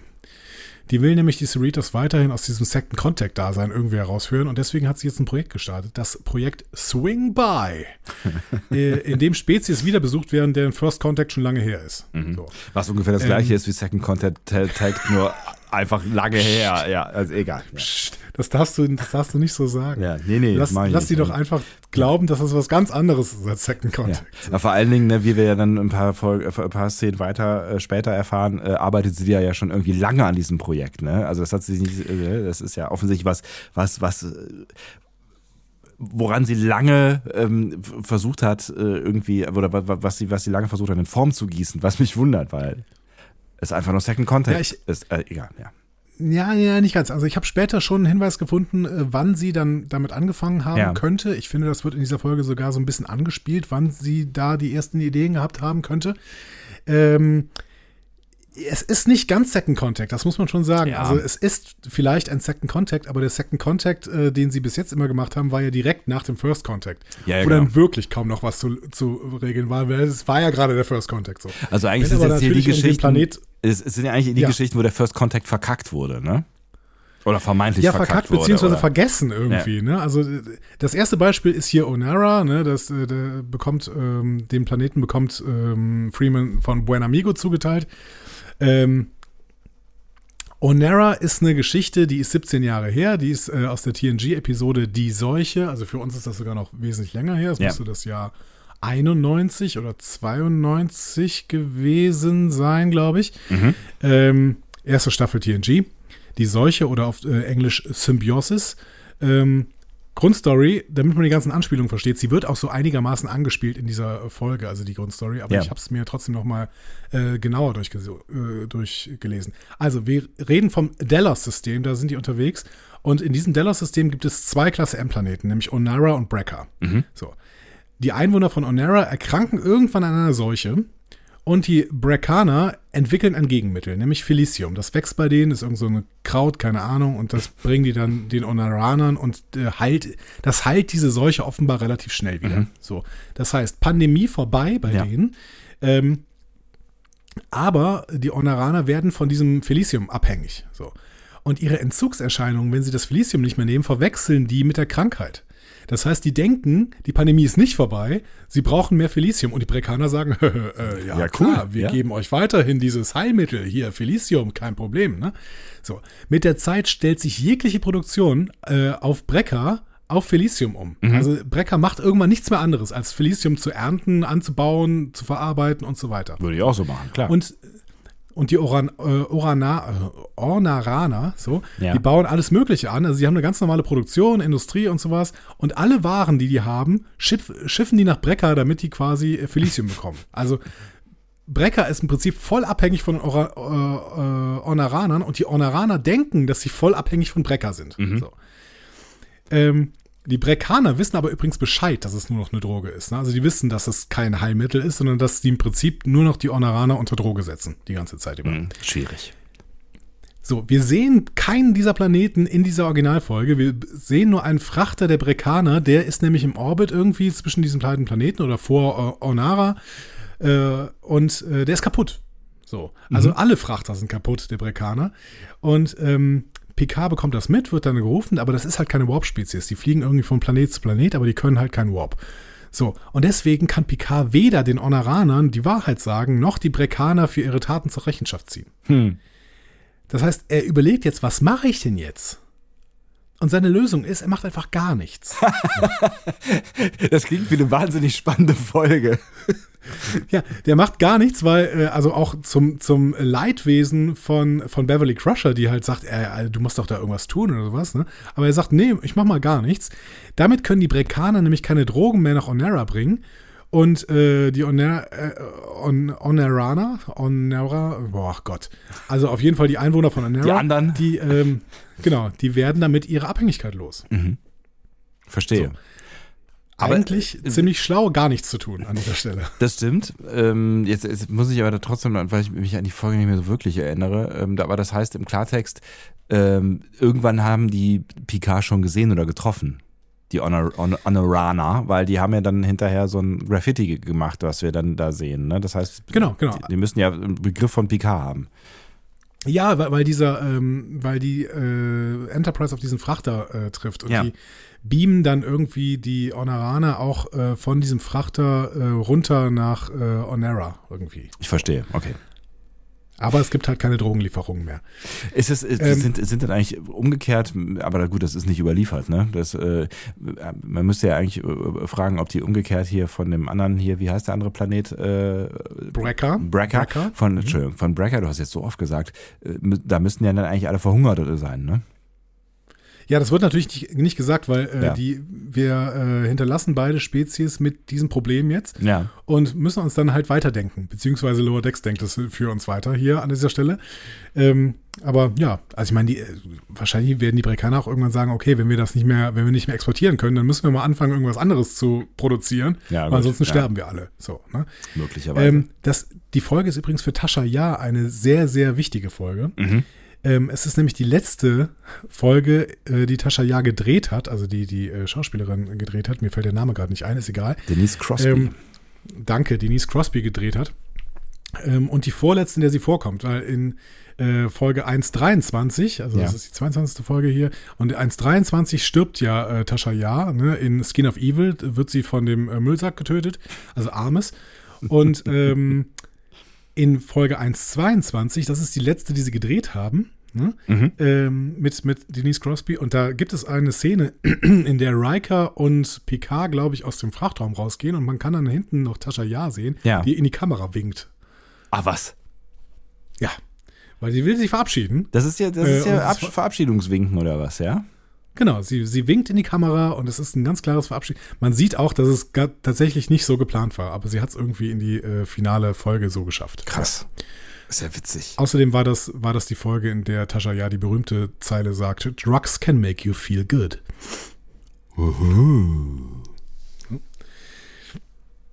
Ja. Deswegen Äh, musste gut. sie gehen, ja. Deswegen musste sie gehen. Das, das, das, war, der, das war der Grund. Ähm, Buen Amigo, um nochmal in die Lower Decks-Folge zu äh, gehen, sagt, dass die Ereignisse von äh, Symbiosis 17 Jahre zuvor stattfanden. Ja. Und damit ist jetzt Kanon, dass wir im Jahr 2381 sind, ähm, denn bisher haben wir das nur durch Mike McMahon und Aaron McDonald gehört. Aber jetzt wissen wir es im Kanon, wir sind im Jahr 2381. Ja. Ähm, Also nicht, dass ich es nachgerechnet hätte, aber ich glaube dir das jetzt, ja. Ja, wir hatten es, wir hatten's, glaube ich, in der vorletzten Folge mal gesagt, dass wir jetzt im Jahr 2381 sind, Ja. aber dass das bis jetzt nur von Mike McMahon und äh, Aaron McDonald gesagt worden ist. So. Also, Freeman ist ziemlich euphorisch. Weniger glücklich ist sie darüber, dass eine FNN-Reporterin an Bord sein wird, um den ersten Einsatz des Projekts zu begleiten. Mhm. Also sie ist nicht nur wenig äh, euphorisch, sie ist eigentlich wirklich am Boden zerstört. Ne? Ja, sie findet diesen Besuch wirklich katastrophal, Ja. weil die Cerritos vermeintlich in einem fürchterlichen Zustand ist. Deswegen sollen alle jetzt mit anpacken, um das Schiff aufzuräumen. Die erste Reaktion der Brückencrew, sie lachen alle. So. Ja. Oh nee, sie meint es ernst. Das fand ich, fand ich, fand ich, fand ich ganz witzig. Ähm, ich mochte das, als die, äh, als die beiden, äh, also hier Ransom und Shax machen sich irgendwann über eine Formulierung von Benamigo lustig. Das fand ich total gut, weil ich die Formulierung nachher auch mal gegoogelt habe. Die gibt es so eigentlich nicht. Ja. Ähm, Und äh, ich mag es, wenn quasi Ransom das Drehbuch hier kommentiert. Es ist so ein bisschen abgefahren. Was, was, was hat er denn gesagt? Weißt du das noch? Ähm, nee, aber ich weiß, dass äh, The Seventh Rule Podcast ähm, die Episode so genannt wird. Let's, let's ditch the pomp, hat er gesagt. Genau. Ja, stimmt. Äh, äh, da bin ich auf jeden Fall drüber gestolpert, weil ich nicht wusste, wie ich es übersetzen sollte, ja. Genau. Ich habe aber auch nicht Also, geguckt, wie es ähm, übersetzt wurde. Ähm, das habe ich auch nicht geguckt, aber ähm, Let's Ditch the Pomp ähm, müsste sowas wie den Prunk ablegen. Ähm, also wörtliche Übersetzung wäre den Prunk ablegen. Ich verstehe. Weil die sich am Anfang ja nur so, so loben, ne? Und Ja, äh, ja. Buenamigo sagt, ja, wir wüssten keine bessere Captain, die das machen würde. Und äh, Freeman sagt, ja, ich würd, wüsste auch keinen besseren Admiral, der mich darin beauftragen würde und sowas. Und dann sagt Buenamigo nur noch, let's ditch the pomp. Und das ist ein seltsames, seltsame Redewendung und Ransom und Shax finden das auch. Wobei Ransom es anspricht und Shax Das macht, Pomp ablegt. das macht Google daraus, ja. Grüße. Ja, also Pomp, Prunk, ja, Ja. genau. So, und in der zweiten Szene sehen wir dann auch schon die Ankunft der Reporterin. Und das Hangardeck glänzt. Ja, aber sowas sagen. von, meine Herren, ja. Und sie kommt auch, wie Äh, man das als guter äh, Reportierender äh, auch macht, ne? gleich mit, ähm, also ich würde es mit laufendem Mikro machen, ne? sie macht es mit laufender Kamera. So. Genau, die hatte diese Schwebekamera, die haben wir, glaube ich, auch schon mal bei Picard gesehen, in, äh, äh, in Remembrance, glaube ich. Ähm, die hat sie jetzt immer dabei. Ja. Hm. Und ähm, die ist ja vom Federation News Network. Mhm. Ähm, früher hatten wir andere Netzwerke. Wir hatten das GNN und das FPC in äh, Generations äh, am Anfang. Ja. Und ähm, Federation News Network wurde ja in Children of Mars zum ersten Mal ähm, begründet, quasi. Wofür stehen die anderen äh, Abkürzungen? Ist das überliefert? Bestimmt. Ja. Ich weiß es aber jetzt gerade nicht. Weil ich, ne, ich will dich auch F gar nicht. FPC Federation Press Conference Pre Press Federation. Ich will dich ja auch gar nicht auflaufen lassen äh, oder äh, uns gemeinschaftlich, weil ich weiß es halt auch nicht. Ähm, äh, ich finde nur tatsächlich bei FFN, und ich glaube, wir haben ähm, auch mal drüber gesprochen äh, bei, bei Picard, ne, ich, weil ne, es das kommt ja schon in der allerersten Folge vor. Ähm, Mhm. Da, da haben wir darüber gesprochen, über die Frage, wie unabhängig das eigentlich sein kann, ne? oder wie, was für einen Anschein das am Ende macht. Ne? Also wenn die Föderation quasi ein eigenes News-Network betreibt, dann äh, ist das ja quasi, klingt das so, als würde das ein Teil dieser Organisation sein und das hat natürlich immer so ein, ein gewisses Geschmäckle. Ne? Ja, Deutschlandfunk knows best, oder was? Was? Deutschland, Deutschland. Naja, gut, in Deutschlandfunk steht das Wort Deutschland drin. Ist das nicht dann dasselbe? Ach so, du meinst es, Network? äh, ach so, du meinst es ist einfach nur ein Name, wie Deutschlandfunk ein Name ist. Ja, gut, das kann natürlich sein, ja. Du hast, ja, da hast du natürlich tippen, recht. oder? Ja, du hast aber natürlich völlig recht. Also ich glaube, dass es einfach nur ähm, heißt, dass es innerhalb der Föderation, äh, für die gesamte Föderation steht. Also es ist jetzt nicht nur äh, Los Angeles Times, Ja, sondern äh, Federation News. Das heißt so Network. quasi, wenn es ein äh, äh, UN-Network oder sowas gäbe, dann wäre es so vielleicht irgendwie vergleichbar oder was auch immer. Genau. Ja. So, genau. Ähm, die, die Frau heißt übrigens Victoria Newsey. Ähm, ich sag, werde auch immer wieder die Reporterin sagen. Wir haben sowieso schon so viele Namen, dann sagen wir einfach mal die, die Reporterin. Ja. Victoria Newsey. Ähm, ich weiß gar nicht, ob das für News steht, aber ist egal. So, ähm, Newsy. die hat auch so einen Presse, Presseausweis äh, wie die GNN und FPC-Reporter am Anfang von Generations. Und ich möchte dir schon mal einen kleinen Teaser setzen. Ja. Es war nicht das letzte Mal, dass ich Children of Mars angesprochen habe. Aha. Ich habe nämlich noch eine Theorie. Aha. Mal gucken, ob du die mitziehen wirst. Mal sehen. Aha. Ähm, Ich bin gespannt. so, äh, das ist eine ganz kleine Szene, wie die Reporterin ankommt. Das heißt, wir gehen weiter. Ransom erzählt Freeman die Story von Symbiosis nach. Ähm, er verkürzt aber sehr. Ja. Er sagt so, Picards Nicht-Einmischung kommt, also, äh, also Picards Nicht-Einmischung kommt auf jeden Fall nicht besonders gut weg irgendwie. Ja, Er sagt so, okay, Picard hat die dann einfach Vergessen. dagelassen Genau. auf Cold Turkey. Äh, äh, so. ja. Ähm, das wiederum lässt Project Swingby natürlich ganz gut aussehen, denn dann kann man helfen. Ne? Also Ja. wenn, wenn, wenn äh, die da quasi auf Cold Turkey zurückgelassen worden sind, dann brauchen wir auf jeden Fall Project Swing bei. So. Ne, wobei man natürlich auch äh, davon ausgehen könnte, dass die vielleicht nicht jetzt so wahnsinnig gut ähm, auf die Föderation zu sprechen sein könnten, wenn sie denn das Gefühl hätten, dass sie zurückgelassen wurden. Ja, aber dafür ist ja Project Swing bei tatsächlich da. Ne? Ja. Also es sind ja nicht alles nur einfache äh, Situationen. Ja, genau, da können sie natürlich glänzen. ne? Also wenn dem so wäre und sie kriegen Genau. die dann irgendwie wieder umgedreht und äh, alles beruhigt, dann, dann können sie natürlich glänzen, das stimmt, ja. Mariner kommt gerade aus dem Holodeck, wo bald ein Kuchenesswettbewerb stattfinden soll, ne? Ja. ein Pie-Eating-Contest. Ähm, sie ist komplett mit Blaubeersaft verschmiert und hinterlässt Blaubeerfußspuren im ganzen Schiff und im Holodeck. Ähm, Frage. und sie schlägt dann. Achso, nee, ich Ja. dachte, es kä- es käme es von dir. Nee, hau raus. Ja. Also ich musste an die Gummibärenbande denken. Ich weiß nicht genau warum, aber ähm, ihr werdet es mir erklären. Also ich habe irgendwie, ich habe ich hab Gummibärenbande-Vibes äh, ge ge gespürt. Ich glaube, es gibt da einen, der auch die ganze Zeit äh, komplett verschmiert ist, weil er die ganze Zeit so. Äh, Der lässt auch so blaue. Fußabdrücke oder sowas? Ich weiß es nicht. Weiß ich auch nicht. Egal, aber ähm, Das, das war schon deine Frage? nein, ich hätte gedacht, du stellst jetzt mir die Frage oder würdest hier einhaken, warum denn äh, replizierte Blaubeersoße Flecken außerhalb des Replikators ähm, gibt. Äh, weil es, glaube ich, keine replizierte, ähm, weil es kein replizierter Kuchen ist, sondern ein ähm, Ja, was ist schon echt? Moment, doch, klar, Es ist replizierter, replizierter re- Kuchen, doch, aber der macht ja auch. es ist Flecken, ne? replizierter, aber kein Holokuchen. Also es ist replizierter Kuchen, aber kein Holokuchen. Das wollte ich sagen. Hm.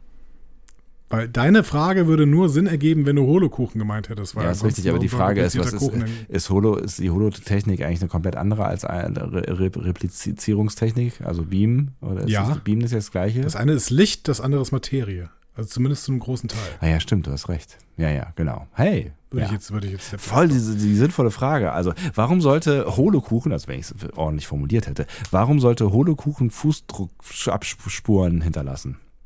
Genau, weil es kein Holokuchen ist. Sondern es replizierter Kuchen. So, haben wir darüber gesprochen? Ja, das- Toll, das war ein richtig gutes Gespräch, finde ich. Es hätte ein gutes Gespräch Ähm, werden können, ja. Die Frage ist eher, was ist das für eine Anspielung mit dem Blaubeerkuchen? Keine Ahnung. Also ich habe mich gefragt, ob es eine ist, die ich hätte verstehen müssen, weil es doch ja doch einigermaßen dick gemacht wird. Ne? Aber ähm, ich habe sie nicht verstanden. Es ist einer der beiden crazy Deep Cuts, die wir quasi hier haben, wobei dieser Deep Cut gar nicht so crazy ist wie der andere. Also erstmal habe ich übrigens gedacht, das wäre eine Saru-Anspielung, weil Saru ja in der vierten Folge Discovery durch den Gang läuft und Blaubeeren isst. Stimmt. Ähm, aber, es ist keine das ja schon ganz schön um die Ecke irgendwie. Ne? Genau. Ja. Es ist ein, ein Deep Cut, aber gar nicht auf Star Trek, sondern auf Breaking Bad. Da gibt es nämlich irgendwann eine Folge, die heißt Blood Money. Ja. Und da ähm, unterhalten sich ähm, zwei Charaktere, nämlich Badger und Skinny Pete. Und die sind drauf ähm, Mhm. und unterhalten sich. Und äh, Badger macht einen Star Trek Pitch. Er ähm, sagt nämlich, ja, es müsste hier so ein, äh, so ein Pie-Eating-Contest geben auf der Enterprise. Und ähm, am besten mit äh, Tula- Tula-Bären Tula-Bären-Pies. Ja. Und dann sagt Skinny Pete, ja, Tula-Bären ist Quatsch, weil äh, die sind von der Voyager. Ne? Tatsächlich sind Tula-Bären zum ersten Mal auf DS9 erwähnt worden, aber es gab auch eine Erwähnung auf Voyager. ja. Und dann sagt Badger, ja gut, dann lass Blaubeerkuchen nehmen. Das ist ja geil. Das ist ja richtig geil. Okay. Ja, der, der gefällt mir richtig gut. Also manchmal sind die ja auch so, so abstrus äh, deep-cuttig, dass man irgendwie denkt so, ja, what the fuck, aber der ist richtig geil. Ja, so ein, so ein Deep Cut, what the fuck, den habe ich später noch für dich. Das Alles ist, klar. Äh, das ist wirklich, das ist vielleicht der, vielleicht der größte Deep Cut, den wir jemals in Lower Decks haben. Und Wow. ich, äh, ich habe kein Problem damit, hochzustapeln. Äh, Ich finde das gut, wenn wir das an, an, an äh, was ist das hier, Minute 55 oder nee, weniger 50 oder sowas machen, ja? Ihr hört in dieser Folge noch den größten Deep Cut in der Geschichte von Star Trek Lower Decks. Das wäre was für ein Cold Open gewesen, ne? Ja, ist na richtig. ja, Ja, na ja. ja. 50 Minuten zu spät. Ja. Einmal mit Profis arbeiten. Also, Mariner, Mariner schlägt jetzt vor, dass die Reporterin doch diesen Kuchen-Ess-Wettbewerb begleitet. Ähm, Freeman hat aber das Gegenteil vor. Sie schlägt Ransom durch die Blume vor, Mariner und ihre Clique für ein paar Tage aus dem Verkehr zu ziehen. Hm. Und das, obwohl Mariner noch so ein kleiner süßer Baby-Captain ist, wie sie selber sagt. Ja, sie läuft gerade wieder so ein bisschen zu ihrer alten Form auf, ne? Also so, so, so, also, äh, ne, so ganz, wir haben sie ja sehr gezügelt gesehen in den letzten acht Folgen und ähm, hier blitzt nochmal so ein bisschen die Mariner durch, die wir aus den ersten beiden Staffeln kennen. Ja, das habe ich beim ersten Gucken auch gedacht. Beim zweiten Gucken sind mir noch einige Stellen aufgefallen, in denen das äh, überhaupt nicht so ist. Ähm, ich war mir hier nur wirklich unsicher, ob Mariner genau weiß, wie man Kuchen isst. Also ich meine, warum ist alles an ihr voll mit Blaubeeren? Also wenn ich Kuchen esse und ich esse wirklich sehr viel und sehr, sehr gerne Kuchen, dann landet das äh, trotzdem zu mindestens 99 Prozent in meinem Mund. Du hast, äh, äh, äh, das ist ein Faktum, dass du, bevor wir begannen zu podcasten, Kuchen gegessen hast.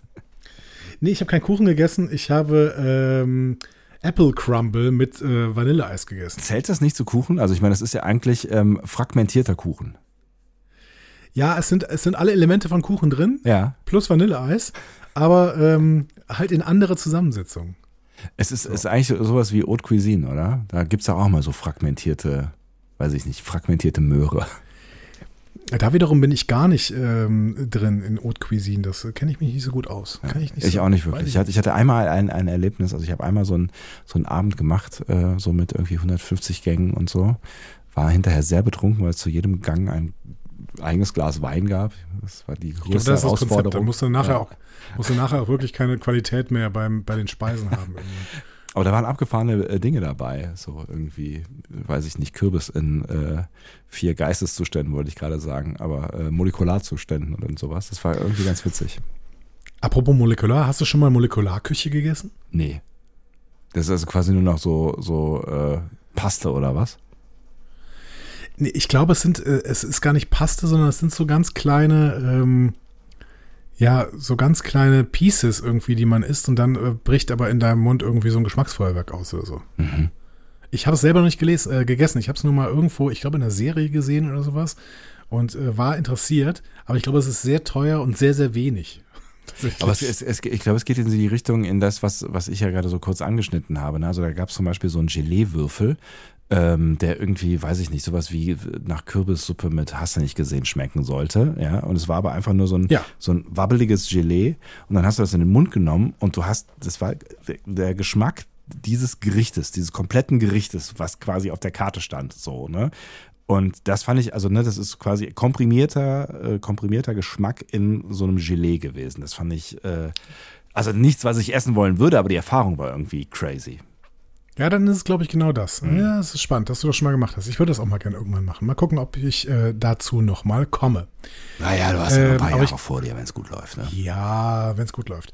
Ähm, so, Mariner soll aus dem Verkehr gezogen werden. In der nächsten Szene sehen wir dann auch die Auswirkungen äh, des neuen Dienstplans auf unsere Crew, nämlich die Alpha-Schicht übernimmt deren Dienst. Bevor wir dazu kommen, lass uns noch ganz kurz über die Frage sprechen, die du eben in den Raum geworfen hast. Aber geht's beim Apple Pie, äh, Apple Pie, beim, beim, beim Blaubeer Pie Wettessen nicht vielleicht auch um Geschwindigkeit? Also könnte es nicht daran liegen, dass sie von oben bis unten in, in, ähm, im Blaubeerkuchen war?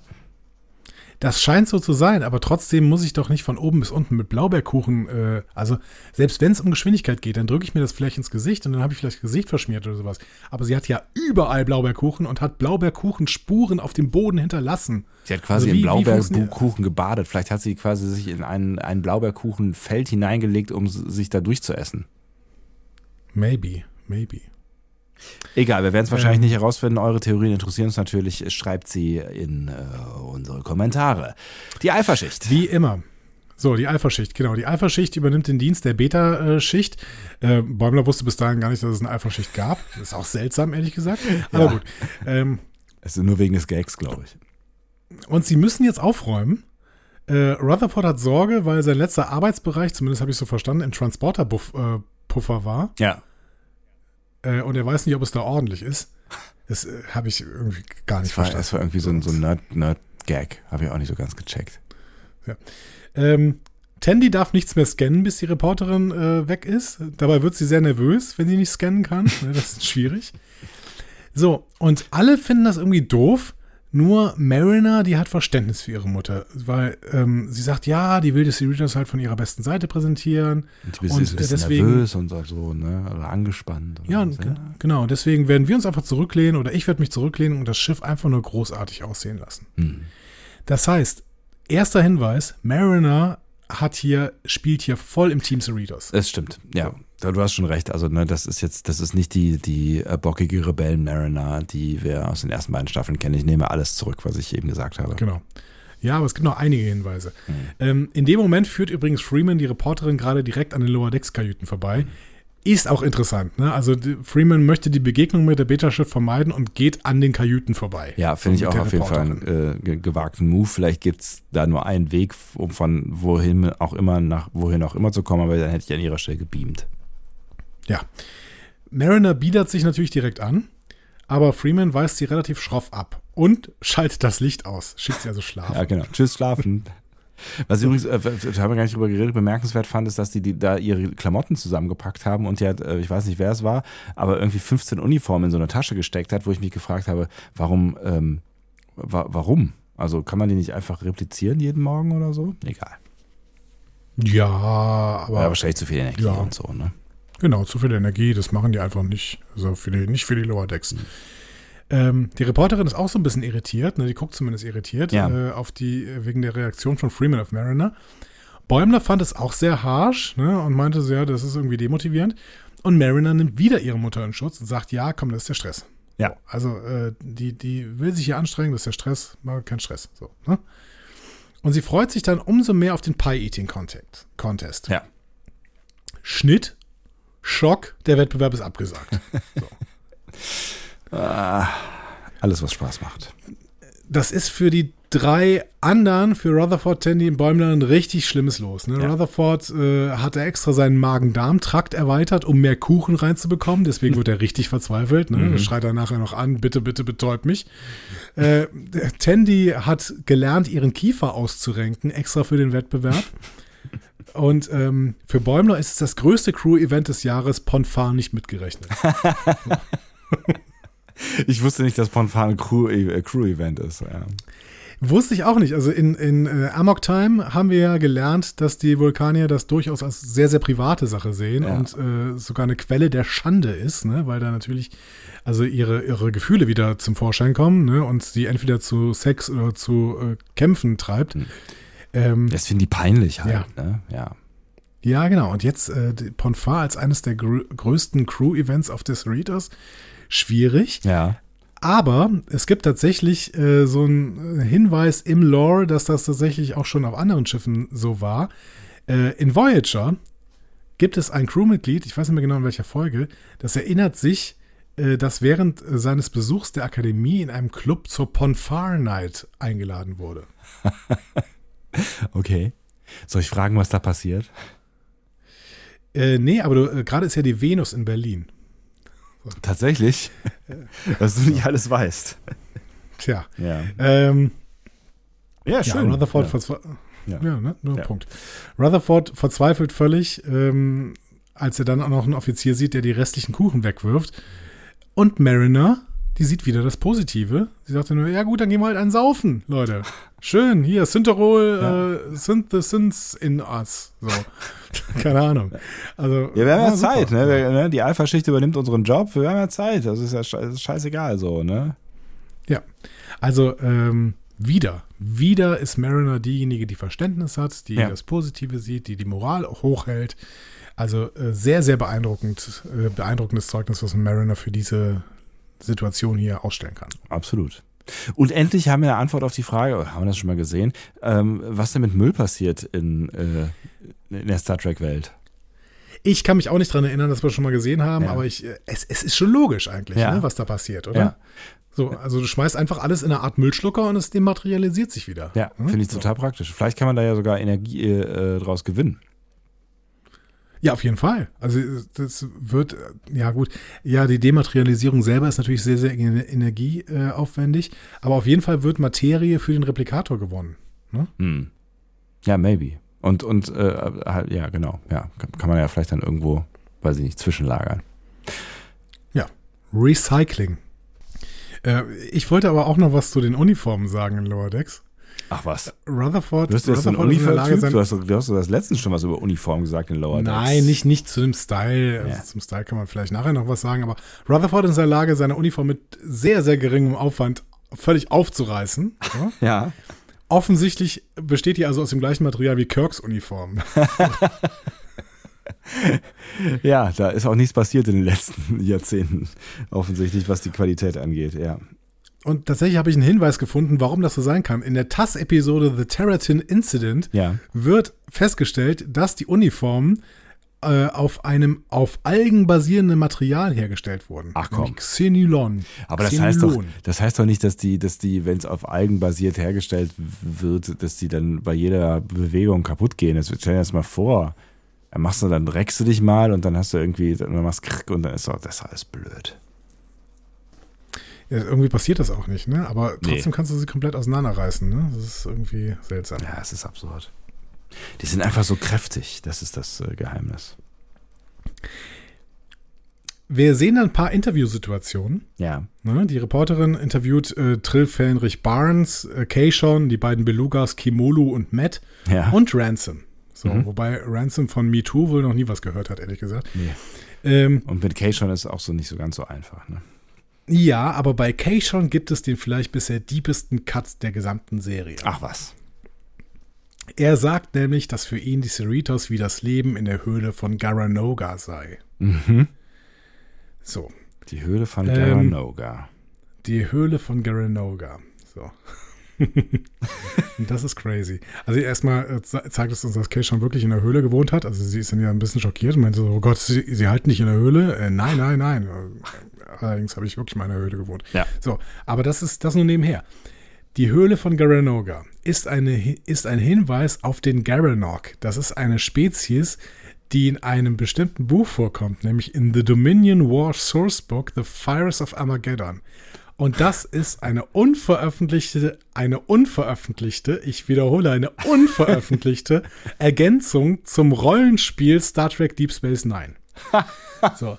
Also, wir haben ein Rollenspiel zu Ja. Star Trek Deep Space Nine. Was schon und weit dazu weg ist. Das ist schon weit weg, ja, von, von dem, was wir weit tun. weg. Ja. Und dazu gibt es ein Sourcebook, äh, also keine Ahnung, Erweiterung wahrscheinlich irgendwie The Dominion War, The Fires of Armageddon. Ja. So. Das ist also auch Und schon weiter weg Source- von diesem Spiel. So, Genau. ja. Und dieses Sourcebook wurde niemals veröffentlicht. So. Was Aber deutlich es- weiter weg ist. Aber es gibt irgendwie ein Abstract und da drin steht, dass es den Garanok gibt. Das ist eine Spezies, die darin vorkommt. So, und diese Spezies wohnt offensichtlich in einer Höhle. Und darauf verweist Kay schon hier. Unfassbar. Unfassbar. Da fragt Ich frage mich, wer auch, sowas überhaupt noch weiß. Ja, genau. Also in wessen Gehirn sowas entsteht. So, ne? Also es ist so crazy shit. Ja, ich weiß es natürlich auch nur von Track Movie. Herzliche Grüße äh, an diejenigen, beziehungsweise wahrscheinlich war es wieder Anthony. Ich muss mal gerade gucken, wer es war, ähm, der das da an dieser Stelle rausgefunden hat. Ähm, oh, Ho. es steht nicht oben. Oh. Normalerweise steht es immer oben, wer es geschrieben hat. Ho. Es steht nicht, wer es geschrieben hat. Wir haben einen Track-Movie-Artikel, bei dem nicht steht, wer ihn geschrieben hat. Was soll Oh. das denn? Das habe ich bei Track Movie tatsächlich so noch nie gesehen. Bei Track Movie Editors. Aha. Weil es Also vielleicht mehrere irgendwer. sind oder so.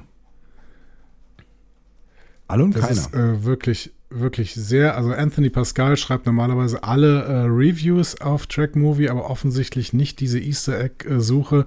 Und da stand das drin tatsächlich. Also äh, ich, war, ich war sehr, sehr beeindruckt. Schönen Gruß an die Kollegin in Los Angeles. Ja. So, Die natürlich zuhören. ähm, natürlich. Ja. Die Interviews finden äh, in der Bar statt.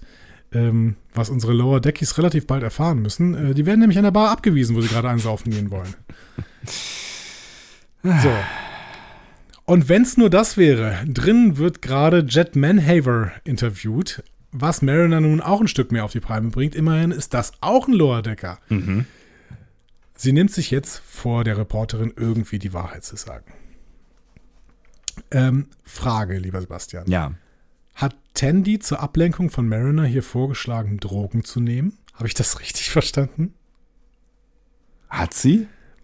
Ich zitiere wörtlich, Ja. äh, die, also in der deutschen Übersetzung, uh, ich habe eine somnosianische Wurzel, die, für uns eine, die uns für eine Weile umhauen wird. Ich habe es nämlich auch nicht so ganz gecheckt, ähm, aber habe irgendwie gedacht, das ist ein Spiel oder so. Okay, das klingt nicht danach. Also das, Fände ich auf jeden Fall spannend. Also ich meine, gut, der, der Plan war es hinterholt zu trinken. Also das ist ja auch noch nicht mal richtig Saufen. Das ist ja Saufen ohne, äh, ohne äh, äh, Drogen quasi. Aber jetzt haben wir hier somnosianische Wurzeln nehmen. Ist das bei den Lower Deckers so? Sind die, nehmen die auch schon mal Drogen? Ich weiß nicht. Auch also in nimmt, Zukunft? nimmt, nimmt irgendwer in Star Trek Drogen? Ja, stimmt, Ruffy natürlich, ne? Ruffy, ja. Aber es ist, es ist, es ist also ich meine, das, wir haben ja jetzt mehrfach irgendwie darüber gesprochen, dass es ja, dass wir hier von, von, von Militärstruktur reden und so. Also, ähm, ich meine, dafür darf, dürfen die da schon echt eine ganze Menge, ne? Also das, das der, der Drill ist jetzt wirklich nicht so hart, aber. Und wir wissen alle, dass unter Soldaten gibt es keinen Drogenkonsum. Richtig. Keine Panzerschokolade, nichts. So. Ja. Weißt du, was Panzerschokolade ist? Nie gehört. Es wurde, glaube ich, im, äh, im Zweiten Weltkrieg, wir wieder so Halbwissen. Äh, Das ist gut. Ist immer schlimm. wenn wir Gefährliches mit Halbwissen mit Andi Dom. Hi. Panzerschokolade, ähm, Pervitin ist das. Ähm, Im Zweiten Weltkrieg wurden deutsche Soldaten mit Pervitin wachgehalten. Heute finden Kommt sich da, Drogen kommt in da pervers von her? Armeen. Nee. Ähm, also Panzerschokolade äh, bekamen die Soldaten der Wehrmacht, Mhm. um, also es war so ein Aufputschmittel quasi. Krass. Schlagartig fühle sich der Konsument hellwach, empfinde eine Energieerhöhung. Die Sinne wären bis aufs Äußerste geschärft. Das Selbstvertrauen steige, es kommt zu einer subjektiv empfundenen Beschleunigung der Denkprozesse und einem Gefühl der Leichtigkeit und Frische. Also Panzerschokolade. Koks. Ja. Quasi, woraus, genau. woraus war es denn? Ähm, Droge wurde das. Hm, äh, weiß ich nicht. Hm. Moment. Wo. Woraus war Pervetin? Ähm. Methamphetamin. Also die haben Ach so, einfach okay. Meth Ja. ge gefressen. Ja, So. geil. Schön. Ja, ist doch, ist doch nett. Genau. Ja. Äh, Wieder, wieder was Ja, genau, äh, also- gelernt hier aus äh, dem, äh, weiß ich nicht, Kapitel Unnützes Wissen aus dem Wenn man- Zweiten Wenn Weltkrieg. per Pervitin bei Google eingibt, dann kommt man auch sofort in die N24-Dokus. Ach hier. Fokus.de. Drogen im Dritten Reich. So zugedröhnt waren deutsche Soldaten. wo, wir, wo wir doch heute Journalismus auch als, äh, als Unterthema haben oder Überthema oder was. Wie auch immer. Schlaflos im Krieg, die pharmazeutische Waffe. Super. Ja, es ist, ist alles als all about Überschriften. Ne? Schade, dass wir keine ordentlichen Überschriften haben. Ne? Guck mal, das ist die zweite, der, die, der zweite äh, indirekte Breaking Bad Anspielung, ne? Weil ich meine, Breaking Stimmt. Bad geht's auch um Meth. Ne? So. Stimmt, du hast recht, ja. Ist das, das ist alles eine große Verschwörung. Verschwörungstheorien hatten wir auch in dieser Folge. Es ist alles eine große Verschwörung. So, ähm, also Ab Ablehnung unserer Lower Decks. Mariner wird wütend. Äh, währenddessen, Project Swingby startet auf Onera. Ähm, wie gesagt, den Planeten kennen wir aus der Oberfläche übrigens gar nicht. Ne? Ja. Die damalige Episode spielte ausschließlich auf Schiffen im Weltall. Also betreten wir Allerdings diesen, von außen sieht, ja. wir treten, betreten diesen Planeten quasi zum ersten Mal, ja. Genau, von außen sieht er aber genauso aus, wie wir ihn auch in dieser Folge damals sehen. Ähm, für Project Swingby wäre es jetzt natürlich ganz gut, wenn die Oneras irgendwie Hilfe bräuchten. Dem ist aber nicht so. äh, die haben der Enterprise D sogar so einen Schrein auf dem zentralen Dorfplatz gebaut. Ähm, der Entzug war zwar hart, aber danach haben sie sich in Richtung einer wesentlich gesünderen Lebensweise entwickelt, mit Sport zum Spaß. Ja, also das Ja. Wandbildnis finde ich sehr schön, ja. Ja, das ist sehr, sehr schön, ja genau. von- Drogenopfern zu Sport, aber diesen Mittelteil finde ich richtig, das fand ich sehr schön. Ja. Genau. Ja, als sie im Cold Turkey waren, das war wirklich schlimm so. Aber äh, gut. 14 Jahre lang hat es gedauert oder 13 Jahre haben sie gesagt. ne? Ja, So. nice. Äh, Ransom fühlt sich natürlich sofort angesprochen, will sich sofort mit Benir, dem Onara-Redner, messen. Ja. Ähm, aber ähm, die sagen, sie, sie tun es nicht für die Zahlen, sondern um die Stimmen im Kopf auszuschalten. Ja, und er, er, er murmelt auch. dann immer noch hinterher, genau, ich auch, und murmelt dann noch irgendwie 250 hinterher. Sehr, sehr, Ich, ich mach 250. 250 Pfund wäre übrigens schon ganz gut, wenn, er die drücken würde. 250 Kilo wäre unmenschlich gut. Geht es ums Ähm, Drücken? Ich dachte, also- ging es nicht um, um Liegestützen oder irgendwie sowas? Ich glaube, es ging um Kreuzheben. Ah ja, ah, ja, stimmt, du hast recht, ja, ja. Hm. Ich glaube, es geht immer um Kreuzheben bei Ransom. Ja, natürlich. Ähm, ja, die Reporterin will schon anfangen zu berichten und äh, sagen wir, sind die alle so äh, unnütz, eure Einsätze im Swing By? Ähm, Freeman hindert sie daran und ruft stattdessen Buen Amigo an. Ähm, Ransom gräbt indes weiterhin an der Reporterin rum. Sehr unangenehm, ehrlich gesagt. Ja, unangenehm, ja, ja, wie er das schön. macht. Ja. Und äh, äh, eigentlich müsste sie ja auch wissen, dass ähm, das erst der erste Einsatz ist, ne? Also es ist ja quasi eine Jungfernmission, quasi. Weil Ja, meintest ach, gerade ja, stimmt, richtig. Deswegen- gerade, äh, Deswegen ist die Frage so ein bisschen sinnlos. Genau, ne? ja, ja. ja. Ähm, Buen Amigo sieht die Lage jetzt auch sehr kritisch ne? und meint erstmal, ja, Hammer, das kann nicht stimmen. Lass dir dir ihre Regierung zeigen, werden die von Kindern oder jemandem geführt, der vorgibt, der Teufel zu sein. Ne? Auch natürlich wieder Anspielungen. Ne? Der, diese Teufelsepisode, die haben wir auch schon gesehen, das ist Devil's Due. Ja. Da verkleidet sich so eine, eine Betrügerin als teuflisch-mythologische Figur Arda äh, für die Leute auf Ventax 2. Ähm, TG, ne? Hieß, heißt Ähm, nicht der, der, der Guy bei Herr der Ringe hier, Ringe der Macht auch Arda? Ähm, ja, richtig. Aber die äh, mythologische Figur heißt Ardra. Ah, alles klar. So, Also- aber ich meine, Tolkien hat ja auch, glaube ich, immer mythologische Figuren benutzt und denen oft so ein bisschen ähnliche Namen gegeben. Also Ja. vielleicht ist Arda tatsächlich auch eine Tolkien-Figur und soll sich ein bisschen mit Ardra äh, identifizieren. Wie auch immer. Wie auch immer. Ähm, das mit den Kindern ist total spannend, weil das wohl eine Anspielung auf eine Strange New Worlds Episode ist, die wir noch nicht gesehen haben. Ach was, wie geil. Ja, ja. Okay, also cool. keine Ahnung, Ja. können wir jetzt gerade an der Stelle noch nicht so viel drüber sagen. Ähm, äh, Freeman schlägt vor, nach Beta 3 zurückzukehren, äh, weil es ja gut sein kann, dass das Volk sich wieder in Landru verliebt hat. Ja, So, und ich glaube, da steckt ein Hinweis drin, dass sie nämlich das Project Swing By auf äh, oder nach ihrem Besuch auf Beta 3 quasi ins Leben gerufen hat. Denn Landru kennen wir zwar aus TOS Return of the Arkans, ne, Landru und die Ewigkeit, ähm, aber wir sehen ihn ja schon in Lower Decks wieder, nämlich in No Small Parts. ja. Ähm, und in No Small Parts wird uns erzählen, erzählt, dass die ähm, zwar jetzt alle wissen, dass Landro eigentlich nur ein Computer ist, das ist nämlich das, was in Return of the Arkans quasi aufgedeckt wird, aber dass die ähm, Leute sagen, ja, ist, ist zwar nur ein Computer, aber ist auch ziemlich cool eigentlich. So, ne? so und deswegen übernimmt äh, Landro wieder die Kontrolle über die Bevölkerung des Planeten. Das ist so ein bisschen, das ist so ein bisschen wie die Nummer, die gerade in England äh, abläuft mit Boris Johnson. Genau. Boris Johnson ist der Landru äh, für, für, für Großbritannien. Genau. Wobei gerade die Einmeldung reinkam, dass Boris Johnson offensichtlich doch nicht kandidiert äh, ein nächstes, ein zweites Mal. Ja, das glaube ich. Das, das, beim- genau. Das glaube ich aber erst, wenn's, wenn ich sehe tatsächlich. Erst beim nächsten Mal, genau. Ja, erst beim nächsten Mal. Ähm, genau. Ähm, genau, aber ich, ich glaube, das könnte echt so Freeman äh, gezeigt haben. Aber das wäre doch eigentlich eine ganz gute Nummer, dass wir solche Planeten, die wir einmal besucht haben, wo wir vielleicht auch irgendwie äh, was Gutes bewirkt haben, dass wir die auch relativ schnell wieder besuchen, damit wir auch kontrollieren, dass die nicht wieder in die alten Muster verfallen. So. Ich verstehe, ja. Aber das ist natürlich so ein bisschen ähm, auch, ähm, naja, geht es ja auch so ein bisschen ums, ums Überstülpen von Föderationswerten. Ne? Das ist ja auch ein Thema, was uns immer mal wieder begleitet. Aber äh, ich meine, wenn die, ne, wenn die da einen Computer als äh, äh, Boss haben wollen, dann ist es ja ihre Entscheidung so. Ne? Also, who are we to judge?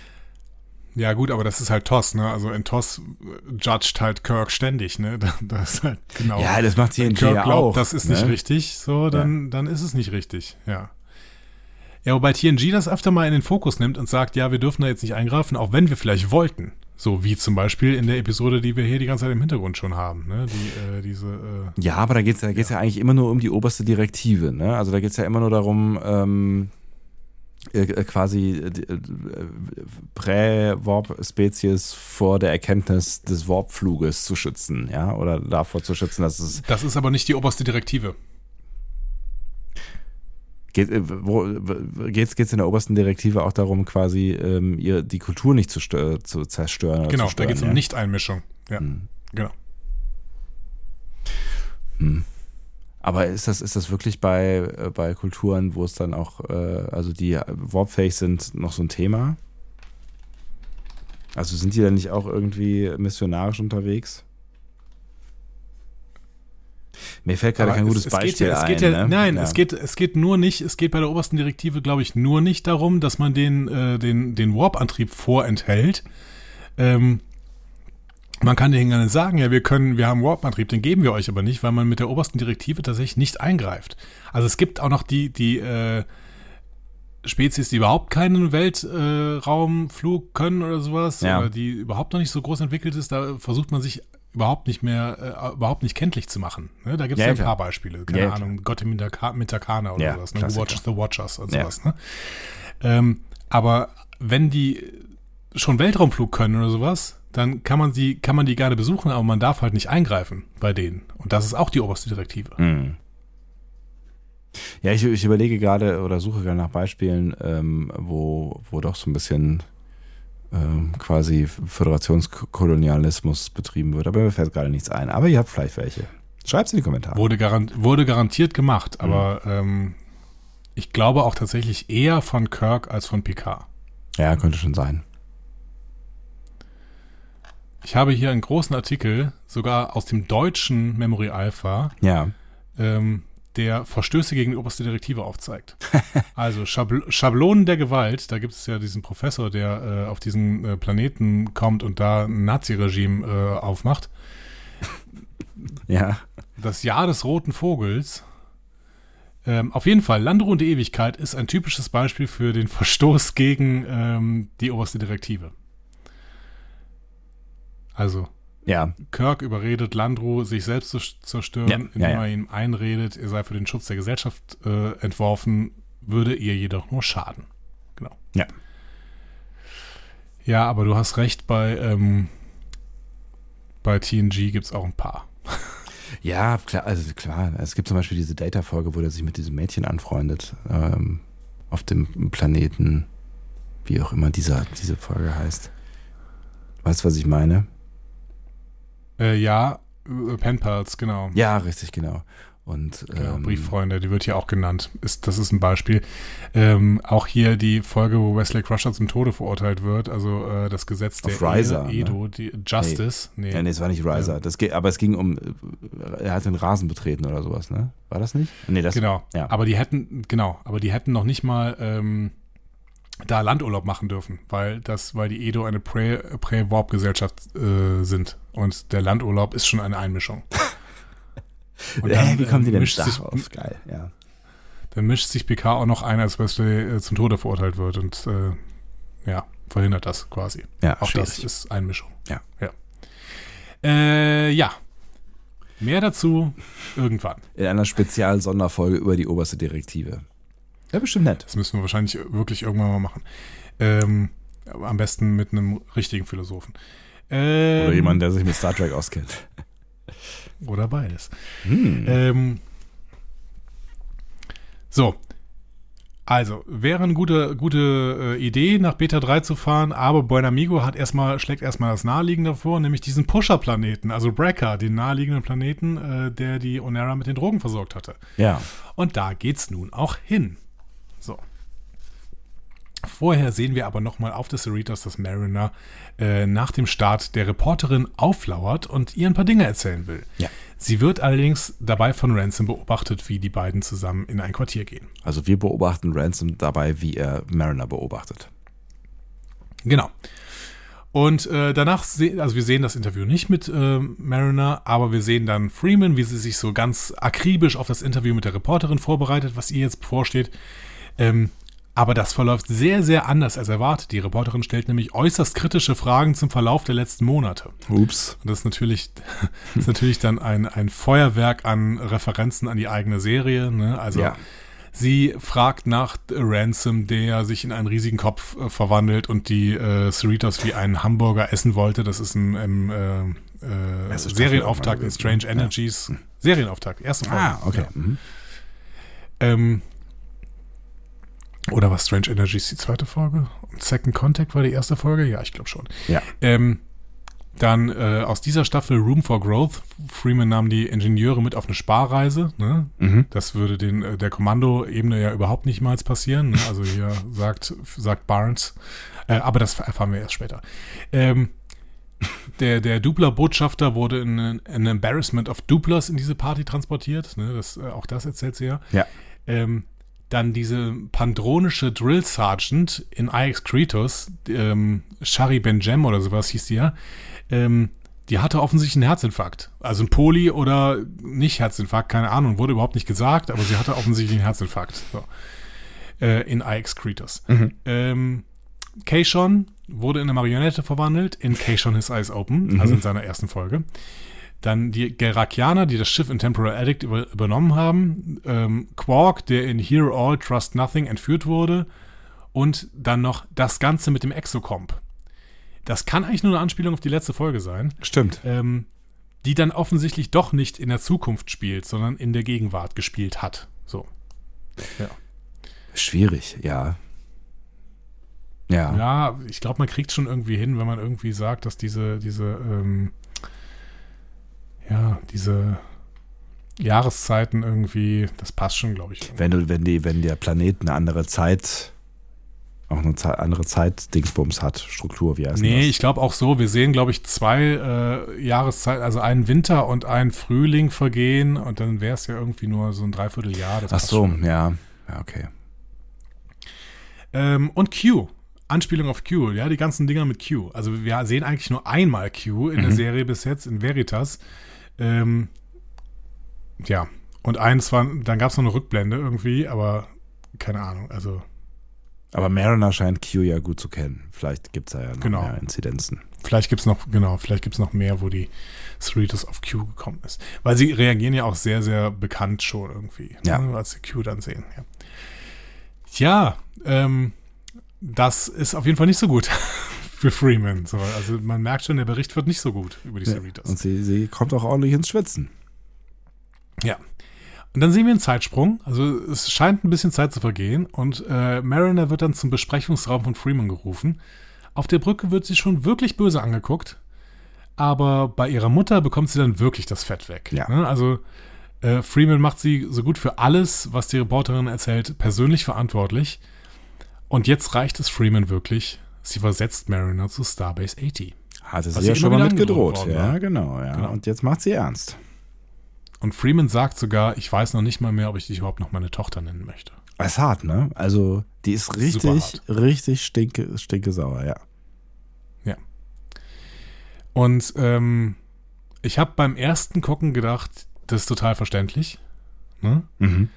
Beim zweiten Gucken habe ich dann gedacht, ey, Mariner tut wirklich in dieser Folge nichts Böses und hat ja auch in den letzten Folgen nichts Böses getan. Eigentlich hat sie schon die ganze Staffel nichts Böses getan. Stimmt, aber wir wissen natürlich nicht, und so war das ja dramaturgisch angelegt auch alles, ne, was in diesem Zimmer mit der Reporterin wirklich besprochen wurde.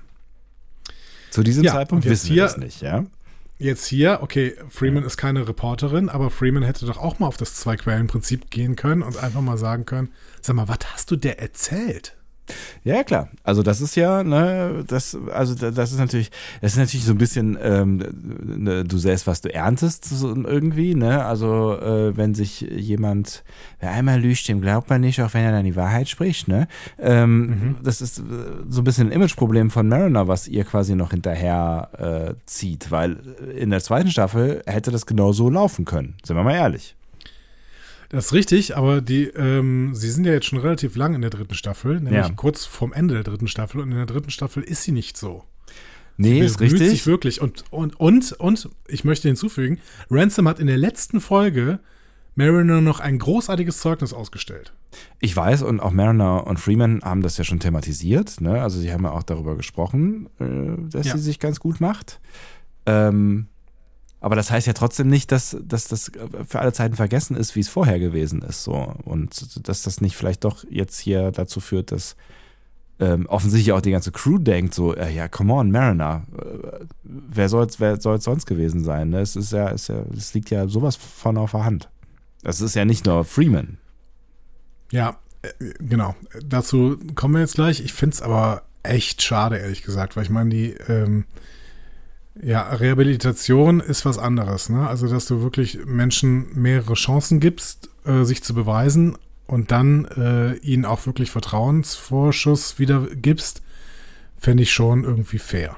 Also ich finde das hier unfair, wie Mariner hier behandelt wird. Ja, das sollst du ja auch. Soll ich auch, Ja. klar.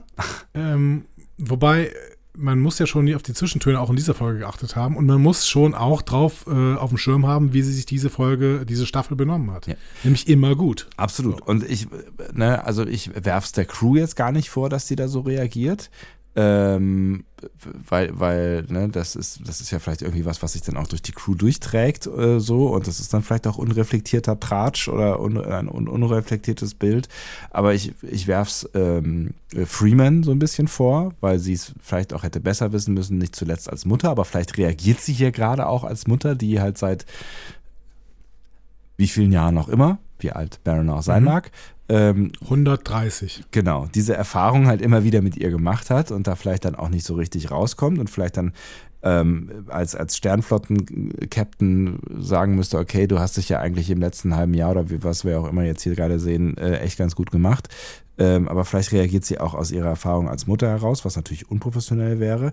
Um, also das, das, ihr, werfe ich es vor und Jennifer werfe ich ihr Verhalten vor, aber dazu kommen wir ja äh, gleich noch. Genau. rein, ne? Gehen wir mal weiter. Also Ja. Mariner ist erstmal wütend. Ne? Äh, Starbase 80 wurde schon öfter erwähnt, erstmals in Terminal, Terminal Provocations. Da hat Dr. Tiana vorgeschlagen, dass Mariner da hingehen soll, wenn sie rumalbern will. Und äh, Ransom hat in Reflections gesagt, das wäre ein Höllenloch. So. Ja. Ähm, wir wussten aber bis jetzt nicht, wie wir uns das vorstellen sollten. In den Gängen begegnet man Mariner dann mit offenem Hass. Also Shax, Barnes, äh, Verschwörungstheoretiker Levi hat so ein bisschen Verständnis, weil er hält es für Spielereien im temporalen Kalten Krieg. Mhm. Also der wurde uns äh, auch in No Small Parts vorgestellt, dieser Levi, weil er geglaubt hat, Wolf 359 wäre ein Inside-Job. Ähm, aber temporaler Kalter Krieg, der, den haben wir in Enterprise abgefrühstückt, den gibt es jetzt nicht mehr. Mhm. Ähm, das heißt, oh, das hat ihn wahrscheinlich nie gegeben. Ja. ne? Ja Es, es wird sie nie Krieg. gegeben haben, vielleicht. Richtig, Ja. das wird ihn nie gegeben haben. Ähm, genau, aber auch äh, der sagt, ja, aber was du gemacht hast, ist schon richtiger, richtiger Scheiß. Mhm. ne? Der Levi. Ähm, und dann trifft Marin, äh, Mariner auf Jennifer und will von ihr Rückendeckung haben. Übrigens, Jennifer, die Sprecherin, spricht hier auch die Reporterin. Nur so nebenher. Ähm, ja, aber Jennifer gibt ihr keine Rückendeckung. Im Gegenteil. Ne? Jennifer hält Mariner für eine Verräterin für des ganzen Schiffes und will nichts mehr mit ihr zu tun haben. Sie gibt ihr sogar die Kerze vom Mädelsabend zurück. Hart. Und das fand ich super hart. Mhm. So, ne? Also noch nicht mal irgendwie, hey, was ist mit deinem, äh, kannst du mir deine Sichtweise mal erklären oder sowas? Nein. So. Ähm, und Mariner ist dann auch wirklich, also die ist nicht nur wütend, die ist, die ist rasend und fragt dann auch, is this a frame of mind thing? Ne? Mhm. äh, TNG-Episoden-Verweis, ne, Frame of Mind, da wurde Riker gefangen genommen und äh, in seinem Kopf haben sich dann irgendwelche falschen Szenarien abgespielt ähm, und währenddessen war er an irgendwie so einem komischen Gehirnscanner angestellt, Mhm. äh, um zu trainieren und Zugang zu taktischen Informationen zu erhalten irgendwie, also keine Ahnung, ganz strange. So, ähm, ja, was sagst du jetzt zu Jennifer? Geht eigentlich nicht klar. Ne? Also das, wie gesagt, also so, sowohl Freeman äh, als auch sie hätten eigentlich reflektierter sein müssen und zumindest ähm, sie zur Rede stellen können. Ne? So, also, also das, was, was, was beide ja nicht machen, ist ihre Seite anhören. Also es hätte ja, es hätte ja durch, durch ein einfaches äh, Gespräch hätte, hätte das ja vielleicht aus dem Wege geräumt werden können, aber Ja. bei beiden ist keine Gesprächsbereitschaft da. Und ähm, eigentlich werfe ich Jennifer noch ein bisschen mehr vor als äh, ihrer Mutter, weil äh, ja, von mir aus verhärtete Fronten und bla und über Jahre hinweg Probleme gehabt und so. Ne? Bei Jennifer, die ist ja eigentlich, die sollten ja eigentlich frisch verliebt sein und ähm, die, die, die sollte, ja, von mir aus kann sie ge- ge- geknickt oder gekränkt sein oder was auch immer, aber die sollte ihr irgendwie äh, eine Chance geben, so, so zumindest Ja. zur Kommunikation. Also, Ist das das endgültige Ende der Beziehung zwischen Mariner und, äh, und Jennifer? ist das das endgültige Ende von Mariner auf einem Föderationsraumschiff? Ja, das können wir nachher aber. Ja, das hängt so ein bisschen miteinander zusammen, glaube ich. Also wenn die, wenn wir sie Ja, nie wieder sehen auf der Mariner Cerritos, dann, äh, dann wird es schwierig. Ja, dann ist klar, Ja. aber selbst wenn Mariner zurückkommt. Ähm, also es ist auf jeden Fall was, was sie aus dem Weg räumen müssen. Ne? Also dass, dass, ähm, dass Mariner ähm, jeden Grund hat, stinkig zu sein äh, auf diese Reaktion von Jennifer, ist, glaube ich, klar. Ne? Ähm, und das ist, das, ist, das ist vermutlich auch eine Verletzung, die ähm, nicht so einfach sein wird äh, zu heilen. So. Also müssen die das, wenn die das. Ich weiß es nicht, keine Ahnung. Also ich hoffe, ich hoffe nicht, weil irgendwie war, war es ja, war es ja, hat es sich ganz, ganz gut angefühlt, diese Beziehung, diese Anfänger dieser Beziehung. Ähm, vielleicht können sie es ja mit Kommunikation lösen. Ich würde sagen, das ist fast unlösbar, weil ich finde, dass der Vertrauensbruch, den Jennifer hier begeht, so eklatant ist, dass ich der wirklich, also da ist wäre für mich eine Rehabilitation wesentlich schwieriger. Auf der anderen Weil Seite. das ist wirklich bösartig. Das ist bösartig, was sie hier tut. Ja, es ist, es ist auch engstirnig irgendwie. Äh, Keine Ahnung. Auf der anderen Seite sind sie natürlich noch in der Verliebtheitsphase, ähm, unterstelle ich jetzt mal. Da ist es vielleicht ja auch, ähm, weiß ich nicht, da kann man vielleicht auch schneller nochmal verzeihen und äh, daran wachsen. So. Ich weiß Sie es gibt ihr nicht. keine Möglichkeit. Mariner sagt ihr sogar, ich habe gar nichts gemacht. Und äh, Jennifer will nichts mehr davon hören. Sie gibt ihr noch nicht mal die Möglichkeit, irgendwas dazu zu sagen. Also du kannst, ne, du kannst ja immer emotional äh, in einem Moment gefangen sein. Und es gab jetzt halt nur diesen einen Moment und es, ne, es gibt ja keine zweite Chance für ein Aufeinandertreffen, weil danach verlässt ähm, Mariner das Schiff so. Ne? Ähm, das muss natürlich Jennifer auch irgendwie bewusst gewesen sein, aber ähm, ich finde, man muss auch Jennifer eine zweite Chance geben, weil sie vielleicht auch irgendwie in diesem Moment gefangen ist und in einer Emotion, die sie überwältigt hat. Ja, da bist du, da bist du jetzt sehr gnädig. Ich finde irgendwie, also äh, und vielleicht ist es bei mir auch dann ein bisschen äh, inkonsequent, dass ich sage, Rehabilitation von äh, Mariner muss schon möglich sein und Rehabilitation von Jennifer in dieser Beziehung nicht. Aber ähm, Ja, ich finde, das ist ist immer noch irgendwie. Ja. es ist inkonsequent, Ja. aber es ist irgendwie noch ein bisschen was anderes, finde ich. Eine Rehabilitation in ein System ist was anderes als eine Re Rehabilitation innerhalb einer Beziehung. Aber ich finde, man sollte immer sprechen können. Also man kann ja dann, dann äh, ne, Ja, richtig. beim, beim, beim, ja, ich weiß. Jennifer. Ne? Ja, I know, aber auch äh, in die andere Richtung. Also auch wenn das jetzt gerade irgendwie gegen die Wand gefahren ist, finde ich, ähm, wenn, wenn, es, wenn es zu einem Gespräch kommt, dann wird man wahrscheinlich äh, herausfinden, ähm, wo alle stehen und wie groß die Verletzungen am Ende sind. Aber dazu muss natürlich erstmal wieder ein Gespräch wahrscheinlich hast du Ja. Wahrscheinlich hast du recht. Ähm, Mariner ist jetzt sehr, sehr wütend. Sie packt in ihrer Koje ihre Tasche zusammen. Und sie muss aufpassen, dass diese Tasche nicht reißt, so wie diese Sachen da reinschmeißt. Ja. Ähm, ihre Freunde, Freundinnen kommen zu ihr und sagen, hey, wie wär's, wenn du dich einfach entschuldigst? So, ne? Ähm, Was bemerkenswert ist, weil Mariner- selbst die, sie gehen ja fest davon aus, dass die Story Genau. wahr ist. Ne? Ja, und Mariner äh, macht das alles noch saurer, ne? Sie, keiner glaubt ihr irgendwie, dass sie nichts gemacht hat, ne? Mariner reicht, sie akzeptiert es jetzt wütend, ne? Macht keine lange Verabschiedungszeremonie und verlässt ihre Freundin Richtung Hangardeck. So. Ja. Und dort, dort warten dann auch schon die Starbase äh, 80 Leute mit dem Shuttle auf sie. Richtig sympathische sympathische das ist- Dudes. Genau. Das ist ein äh, Typ 15 Shuttle. Das ist das quasi, was wir auf der Enterprise äh, D gesehen haben. Also ist auch ein bisschen in die Jahre gekommen jetzt. Ähm, und das, die tragen auch immer noch die TNG-Com-Badges. Ne? Mhm. Ähm, Im Gegensatz zu diesen DS9 äh, Voyager äh, die wir eigentlich in Lower Decks sehen. Äh, beziehungsweise, also in Lower Decks gibt es ein eigenes Abzeichen, aber wir sehen da immer noch mal wieder DS9 und Voyager äh, Abzeichen, aber TNG-Com-Badges sehen wir eigentlich gar nicht mehr. Ne? Also Mhm. das sind irgendwie die sehen schon sehr veraltet aus, sind fies, sind usselig, Sandwich-Story, komisch, so. Ja, ja, das Shuttle ist, Shuttle ist Dreck. Ja. Und wir, seh, wir wissen jetzt schon, es kann heiter werden. So. Ja, also es wird auf jeden Fall kein Spaß und es wird, es wird nicht schön. Es wird, das, genau. Genau. Und der Shuttle startet und ausgerechnet Bäumler muss die Cerritos dann in Richtung Brecker fliegen. Weg von Mariner, quasi in eine andere Richtung. Äh, ist, sind schon traurige Momente. Ne? Ja, also wir voll. sehen auch Bäumler, Bäumler, der einfach nur äh, Freeman fragt, äh, Orders, Captain. Ne? Ja. Also das wird hier auch nicht gebrochen irgendwie ironisch oder sowas. Ne? Nee. Es ist einfach äh, übel. Ja, also, ne, weil, also wir, glaube ich, als Zuschauende an, an, in diesem Zeitpunkt ja schon fühlen können, dass hier eine Ungerechtigkeit stattfindet. Ne? Also das, Ja. das, das, also vielleicht wissen wir noch nicht in Gänze, dass sie genau das getan, dass genau das Gegenteil getan hat von dem, was alle vermuten, aber ähm, wir fühlen schon, dass, äh, dass das nicht okay war, was da gerade passiert.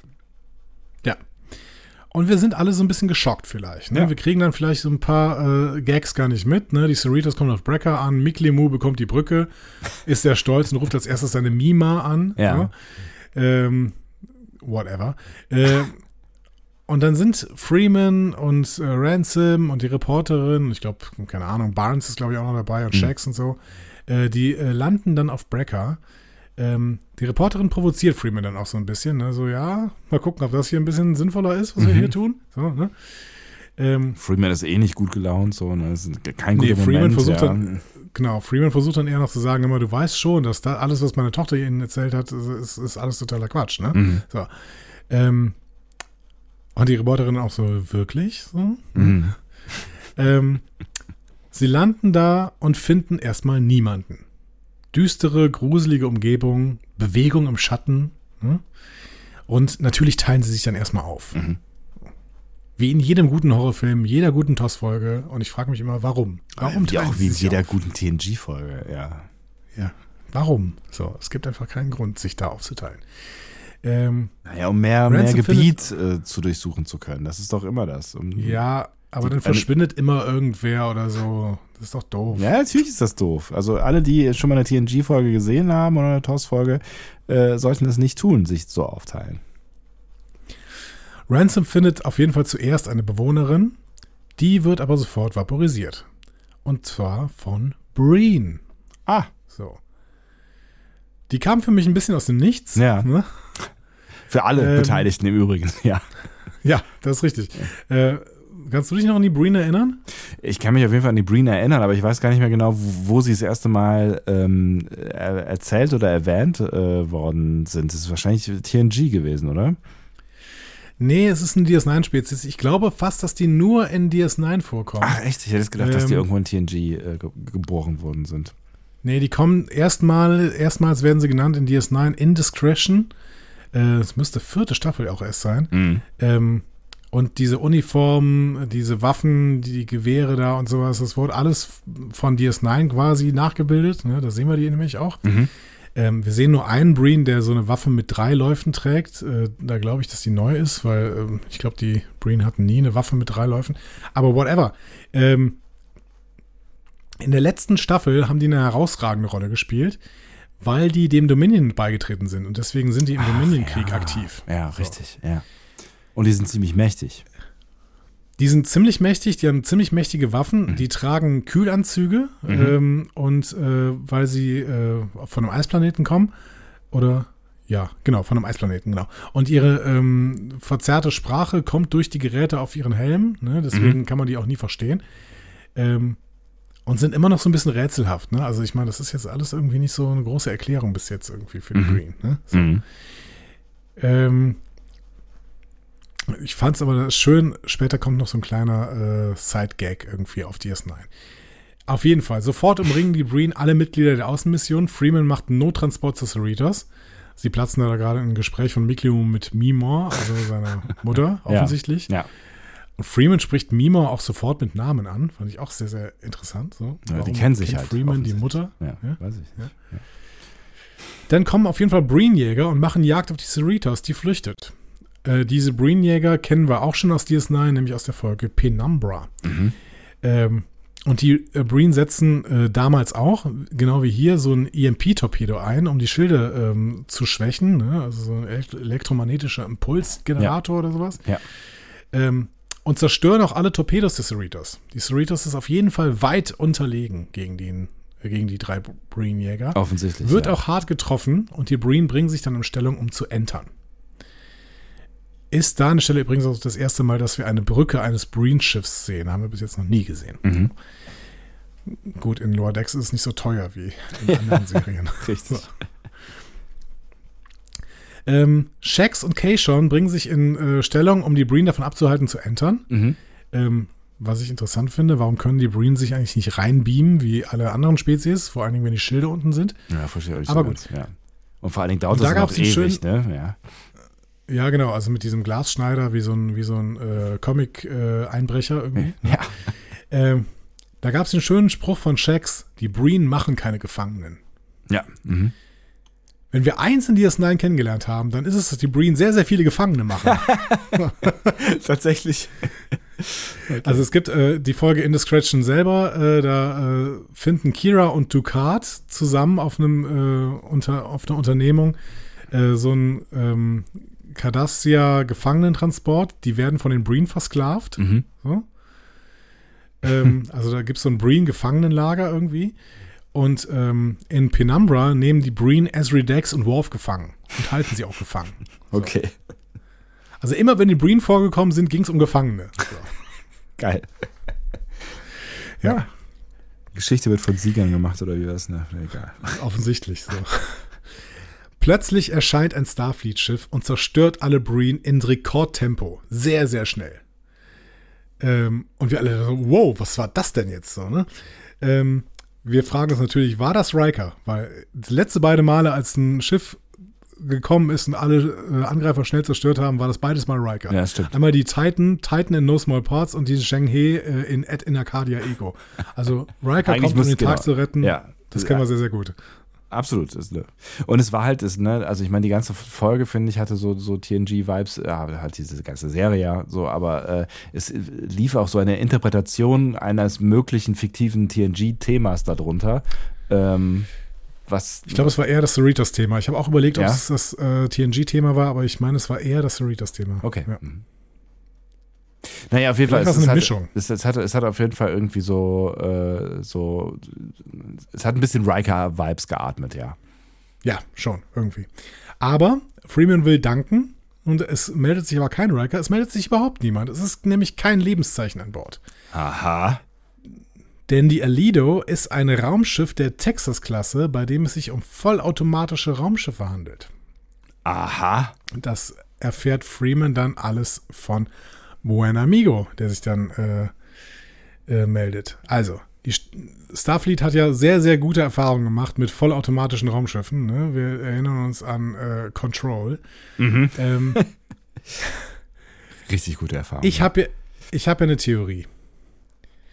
Wir wussten nämlich bis jetzt nicht, woher die Synth-Schiffe kamen, die den Mars angegriffen haben in Children of Mars. Oh.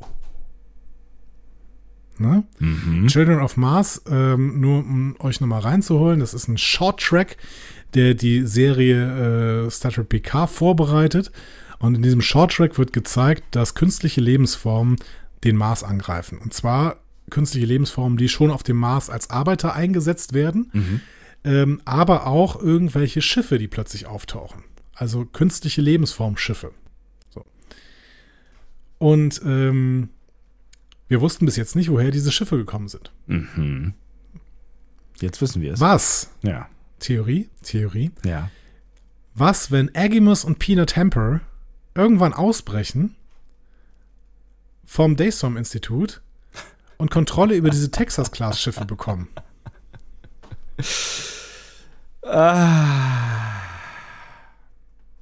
Ja, also ich weiß nicht, ob, ob ich, ob ich äh, die Daystrom-Nummer mitgehe, aber dass äh, die Schiffe daran beteiligt sind, äh, halte ich jetzt irgendwie jetzt nicht total für ähm, an den Haaren dabei gezogen. Vielleicht äh, richten sie sich ja auch selbst, wenn es selber künstliche Lebensformen sind, vielleicht äh, richten sie sich ja auch selbst quasi gegen die Föderation, also sympathisieren die mit den anderen Synth. Synth, Synth. Ich glaube, dass Agimus und Peanut Hamper irgendwann Kontrolle darüber bekommen, weil Agimus und Peanut Hamper kommen nochmal vor, äh, hat uns Mike McMahon schon gesagt.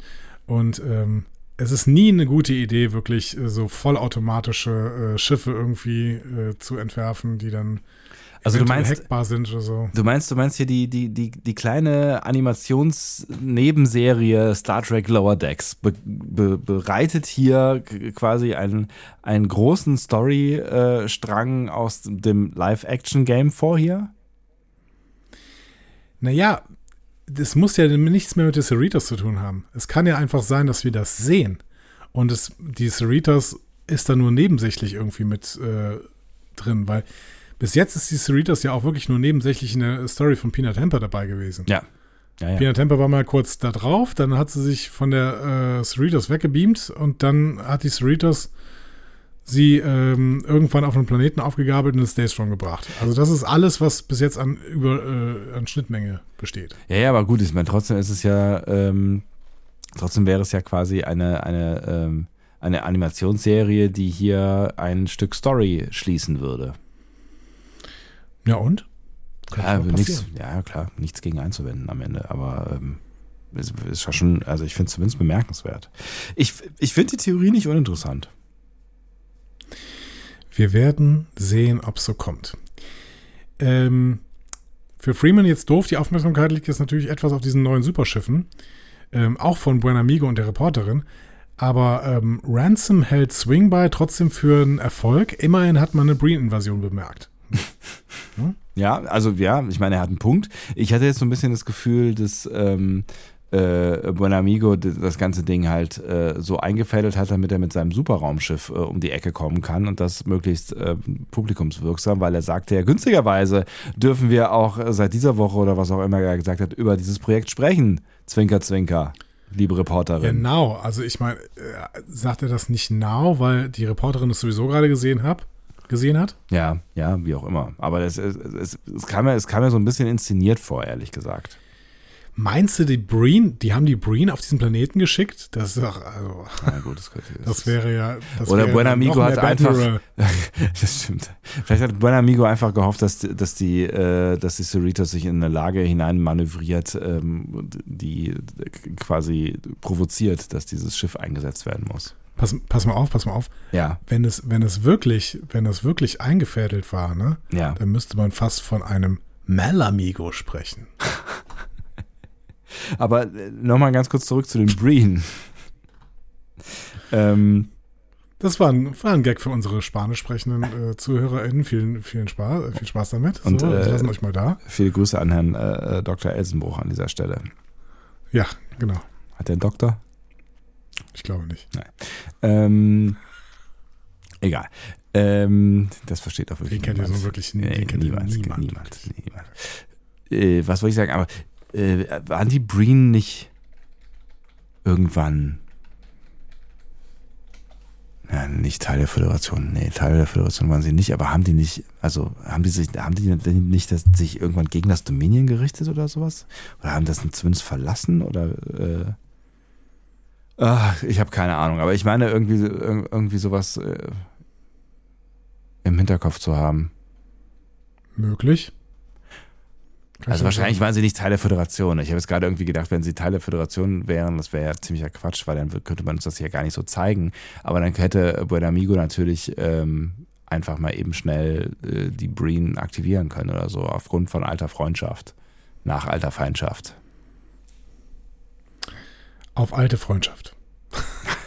Nein, ich habe keine Ahnung. Ich, kann- ich kann es dir gerade nicht sagen. Aber ihr wisst das bestimmt. Schreibt es doch bitte mal in die Kommentare, wenn äh, ihr das denn wohl wisst. So.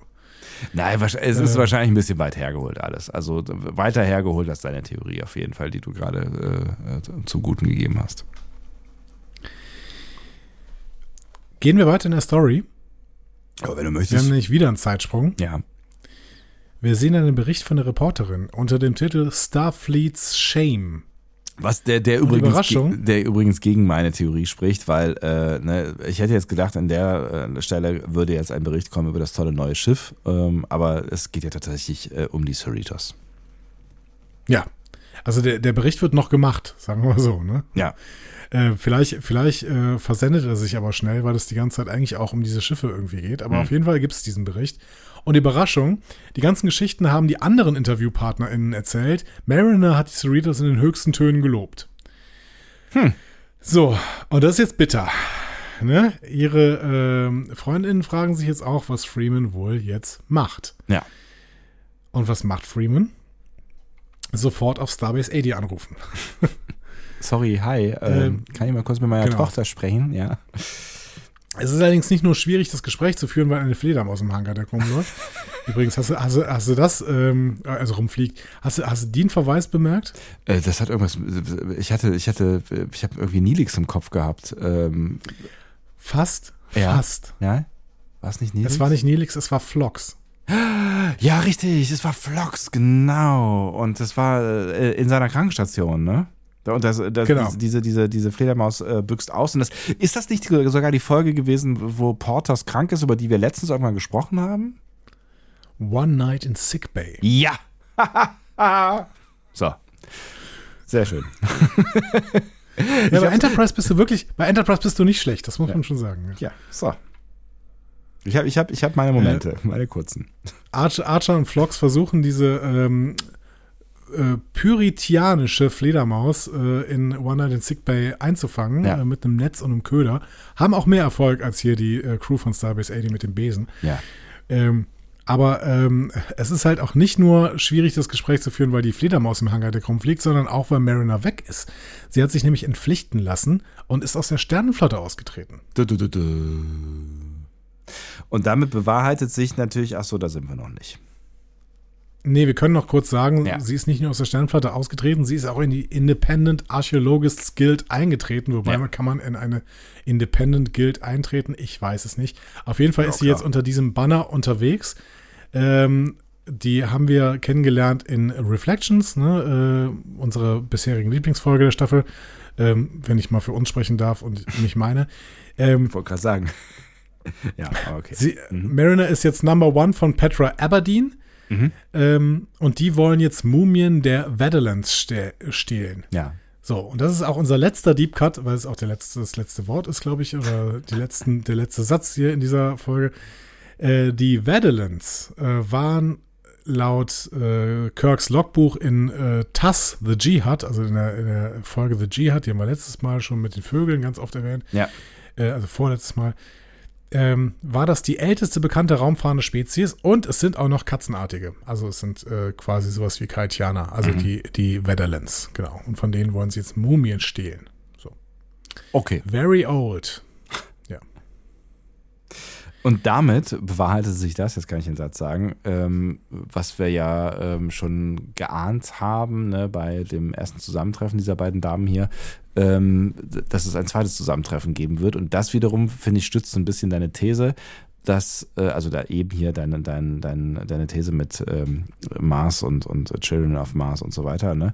Äh, Weil die Dinge, die wir uns bisher überlegt haben, ähm, die passieren könnten, in dieser Staffel Lower Decks auch passieren. Ich glaube auch, dass sie sich ähm, mittlerweile, also ich meine, die Showrunner sitzen alle zusammen und äh, sprechen darüber, wie das Lore in Zukunft aussehen wird.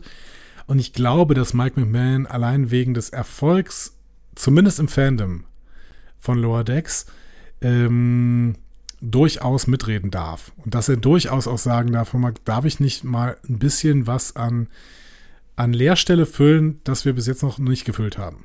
So. Das heißt, ich kann mir sehr, sehr gut vorstellen, dass Mike McMahon irgendwie zugetraut wird, oh, nicht nur zugetraut wird, sondern dass er es auch einfach, ähm, dass er einfach die Vorgeschichte dazu erzählen darf. Und es sind, wir sind jetzt im Jahr 2381 und wenn ich mich richtig erinnere, ist Children, spielt Children of Mars im Jahr 2385. Das heißt, ähm, einfach mal äh, vier Jahre weiter. Das kann ich aber noch kurz mal äh, überprüfen. Ähm, Children of Mars, Short Track, so spielt im Jahr 2385 tatsächlich. Am, natürlich am 5. April. Ne? Ja. First Contact Day. Ja. Ja. Also, vier Jahre wäre durchaus eine akzeptable Zeit, um wirklich äh, quasi eine Synth-Armee aufzustellen für Agimus und äh, Peanut Temper. Es wäre natürlich auch nochmal, also nicht, dass Lower Decks eine Aufwertung benötigt, aber es wäre natürlich irgendwie auch nochmal eine Aufwertung für diese Serie. Wenn sie diese Geschichte. Ich kann mir gut vorstellen, dass es passiert. Ja. Ja. neben dieser Story müssen wir natürlich, also ne, die uns jetzt hier alle im, in, in Bann, im Bann hält, ja, also diese, diese Ja. Theorie. Ähm, Im Bann der Story. ja. Auch ein schöner Titel äh, für eine, ein schlecht recherchiertes investigatives Nachrichtenformat. Ähm, ähm, haben wir noch gar nicht darüber gesprochen, was das mit uns emotional macht, dass Mariner sich jetzt von der Sternflotte abgewendet hat. Was macht das denn mit uns emotional, dass ähm, Mariner sich jetzt von der Sternflotte abgewendet hat? Ich war ähm, zu, zur Zeit, als sie rausgeschmissen worden ist, war ich schockiert. Dann kam ja noch dieser ganze Kram mit dem Second Contact, äh, beziehungsweise mit dem Swing bei, Ja, bei äh, den Rekaner, Brecker, Brecker, nicht Ja. Recker, Brecker. ja. Ähm, und danach hatte ich irgendwie, hatte ich ein ganz gutes Gefühl. Also ich habe gedacht, okay, Mariner, du, die ist halt sehr unfair mitgespielt worden und ich finde es eigentlich ganz gut, dass du der jetzt da das Beste draus machst, mal wieder. Ja. So. ja, ja. Ähm, also irgendwie wirkte das für mich so äh, ganz, ganz okay und ich glaube auch, dass Mariner ganz happy ist mit, der, mit dem Job, den sie da gerade hat. Ist natürlich schade für unsere Lower Deckies, ne? So für die, für die äh, Truppe, für die vier Leute da zusammen. Total, Ähm. ja, klar. Aber äh, ist ja die Frage, ähm, glaubst du, das bleibt so? Also glaubst du nicht, dass sie Nein, wieder- natürlich nicht. Nee. Also wahrscheinlich jetzt für die Doppelfolge, ne? Ja, also Lower Decks hat uns bis jetzt eigentlich immer am Ende einer Staffel nicht mit einem Reset irgendwie belohnt, sondern sie hat am Ende einer Staffel immer irgendwas aufgemacht, was dann in der nächsten Staffel schnell wieder aufgelöst worden ist. Ähm, aber wir haben ja jetzt wieder so ein paar Themen, die, horizont die eine horizontale Erzählung erstmal triggern. Ne? Wir haben den Bäumler-Klon bei Sektion 31. Wir haben die Rutherford-Situation, die immer noch nicht komplett aufgelöst ist. Ähm, wir haben Mariner, die nicht mehr auf des Cerritos ist. Und ich glaube tatsächlich, dass alle drei Situationen am Ende der nächsten Folge noch nicht gelöst sind. Wäre meine Vermutung. Im Gegenteil, ich glaube, dass noch eine Bäumler- und eine Tandy-Situation dazukommt. Was glaubst du, wie die Was aussehen könnte? Ähm, ich könnte mir vorstellen, dass Bäumler von seinem Klon ersetzt wird in der nächsten Folge. Ähm, weil die Ja. Sektion 31 irgendwie ähm, Zugriff auf die Cerritos bekommen möchte. Warum auch immer. Vielleicht. Nee, weiß ich nicht. Also vielleicht hat das auch was mit diesen vollautomatischen Flugzeugen zu tun. Ja. Ähm, ja, Tandy weiß ich nicht. Vielleicht wird Tandy nochmal mit ihrer Vergangenheit konfrontiert irgendwie. Aber äh, ich glaube, bei Bäumler habe ich das schon öfter gedacht. Eigentlich kann der einzige, warum sollte Sektion 31 irgendwie so ein, so ein, so ein Ensign oder vielleicht, der ist ja ein bisschen befördert worden, aber so einen niedrig, niedrigrängigen Offizier der Titan entführen? Das ergibt irgendwie keinen Sinn. So, ne? Beziehungsweise rekrutieren. Ähm, und dann ist mir aufgefallen, es kann eigentlich nur den einen Grund haben, nämlich Ensign Bäumler von der Cerritos zu ersetzen. So. Das heißt, Bäumler, es gibt irgendein Interesse daran, Bäumler zu ersetzen mit einem Spion. So. Und das ist natürlich perfekt möglich mit William Bäumler. So. Ja, ja, klar. Ja, ja, ich Das meine, heißt, ähm, also es ist sogar, also es ist noch besser möglich, wenn Mariner nicht an Bord ist, ne? Ja, weil dies vielleicht am ehesten noch rausbekommen würde, aber warum eigentlich? Ne? Also äh, höchstens an gemeinsamen Erlebnissen, die Bäumler dann irgendwie nicht mehr kennt oder so. Ne? Ja, und oder und Rutherford haben eh ganz viel mit sich selbst zu tun, irgendwie, die merken das gar nicht. am, am, am, ähm, äh, am Verhalten halt äh, auch. Ne? Also, weiß ich nicht. Ja. Ja. Der, also Also der müsste ja schon wirklich, der müsste ja schon, passiert. der müsste ja schon wirklich, ja klar, das alles andere macht ja auch keinen Sinn. Also warum sollte man diese Story sonst so aufbauen? Das, das stimmt schon. Also das liegt, das liegt so ein bisschen auf der Hand. Aber die Frage ist, äh, die Frage ist halt wirklich nicht, ob das nicht auffällt, weil der müsste ja wirklich perfekt sein. Ne? Wir werden sehen. Die Lower Decker werden, das haben wir in Lower Decks äh, eingeprägt bekommen, von den höheren Offizieren überhaupt nicht wahrgenommen. Hm. Ja, Das stimmt heißt, die einzigen, die es mitkriegen könnten, wären die Freunde. So, Rutherford ähm, kriegt sowieso nicht so richtig viel von seiner Welt mit. Ähm, Tandy auch öfter mal nicht und Mariner ist weg. Hm. Ist halt noch die Frage, was will Sektion 31 mit diesem Schiff? Also was soll das da überhaupt? Tja, Aber das ist, da finden wir wahrscheinlich jetzt nichts Sinnvolles zu raus. nee. Jetzt tatsächlich nicht. Nein. Spannend. Also es ist also diese, diese, diese, diese dritte Staffel geht deutlich spannender zu Ende, also mit mehr äh, Möglichkeiten, als ich mir am Anfang je träumen hätte zu trauen, mich gewagt. Macht irgendwas aus diesem Satz. Ja, was sagst du denn jetzt zu dieser Folge? Ich fand die ziemlich gut tatsächlich. Also es ist so, ich merke gerade irgendwie mit, mit diesen letzten Folgen, die mir wirklich sehr gut gefallen, dass, ähm, dass, dass der Anfang der Staffel doch auf einer, auf einer anderen, in einer anderen Welt gespielt hat. So, ne? Also wir haben ja schon ein paar Mal gesagt, das war ja irgendwie jetzt alles nicht schlecht so, aber jetzt gerade merke ich, wie gut es sein kann. Und ähm, ich, ich fand die Folge wieder richtig, richtig gut. Äh, also auch wegen der wegen der Handlung, die ich, ne, also auch der, der zum Teil ja wirklich sehr ernsthaften Handlung, die ich spannend äh, fand. Also es war eine wirklich, es war so eine große, es war so eine, so eine fast so, es fühlte sich an wie so eine Kinofolge irgendwie so. Das war so, es war so, es war irgendwie so wichtig und trotzdem so witzig und ähm, ich fand, ich fand das, fand wieder, ich muss schon wieder den Satz sagen, es war eine der, äh, der besten Folgen dieser äh, Staffel. Ähm, auch nicht zuletzt durch, durch diese ganze Atmosphäre, die sie wie auch immer aufgebaut haben. Also Soundtrack hat eine große Rolle gespielt, glaube ich. Ähm, mhm. So und aber auch die Story war dicht und hatte Bedeutung und ähm, war unvorhersehbar und ähm, und witzig. Also mehr kann ich mir eigentlich gar nicht von der Lower Decks äh, Folge wünschen. Auch die kommt in meine Top 3. Ich werde mal gucken, wie ich die irgendwann sortiere. Ja, im Gegensatz zu den letzten beiden Episoden kommt diese hier auch in meine Top 2. Mhm. äh, wenn ihr eben richtig zugehört habt, und du hast natürlich wie immer richtig zugehört, äh, ist Reflections auf jeden Fall auf Top 1. Ja. Weiterhin auch. Ähm, aber äh, die hier ist direkt die 2 und wahrscheinlich ist dann die, die Filmfolge die 3 oder sowas. Ja. In einer äh, mich nicht immer hundertprozentig überzeugenden Staffel tatsächlich bin ich jetzt am Ende total drauf fixiert, wie geht's denn jetzt aus? Weil total. Ich bin ja. wirklich gerade drin und hab, äh, hab super Bock. Ähm, also ich bin sehr, sehr gespannt, wirklich. Kann man nicht anders sagen. Ja, verrückt. Also ich bin auch, ich bin, also ich bin wirklich überrascht jetzt gerade von der Deepness, ähm, die diese Folge, diese Serie gerade nochmal auf den letzten Metern mitgibt in dieser Staffel. Ja, ich, was Horizontales Erzählen irgendwie mit uns macht. Wir sind dann doch irgendwie sehr, sehr, sehr, sehr geformt auf horizontales Erzählen. Ja, ich bin vielleicht. sehr, sehr gespannt, wie das denn äh, noch weitergeht, wenn wir demnächst äh, vielleicht noch andere Serien besprechen werden, die gar nicht mehr so horizontal erzählt sind. Strange New Words. äh, ja. Ja. Schauen wir mal, schauen wir mal. Schauen so. wir mal, ja. Bleibt noch die Frage, was sagt ihr dazu? Was ist eure Top 3 oder Top 2? Könnt ihr das schon sagen? Wollen wir da schon drüber sprechen, bevor wir die letzte Folge dann nächste Woche Bitte. gesehen haben werden? Ja. Ähm, Schreibt es doch mal in die Kommentare und schreibt, äh, was ihr von dieser Folge gehalten habt ähm, unter den äh, bekannten sozialmedialen Kanälen. Ihr wisst schon.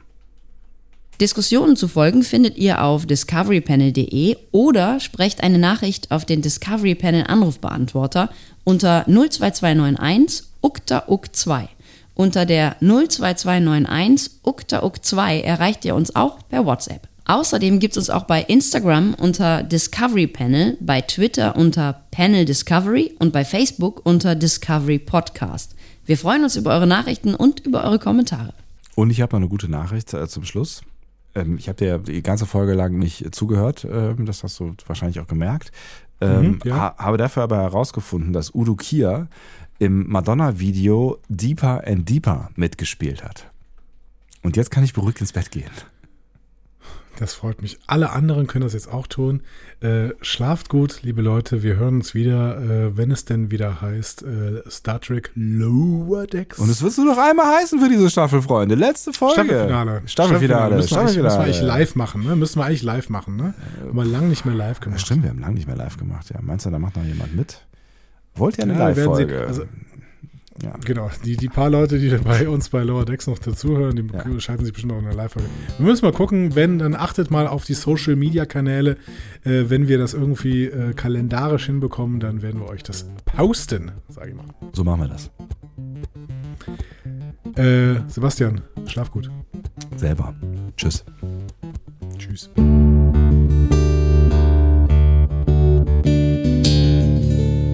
Mehr Star Trek Podcasts findet ihr auf discoverypanel.de. Discovery Panel. Discover Star Trek.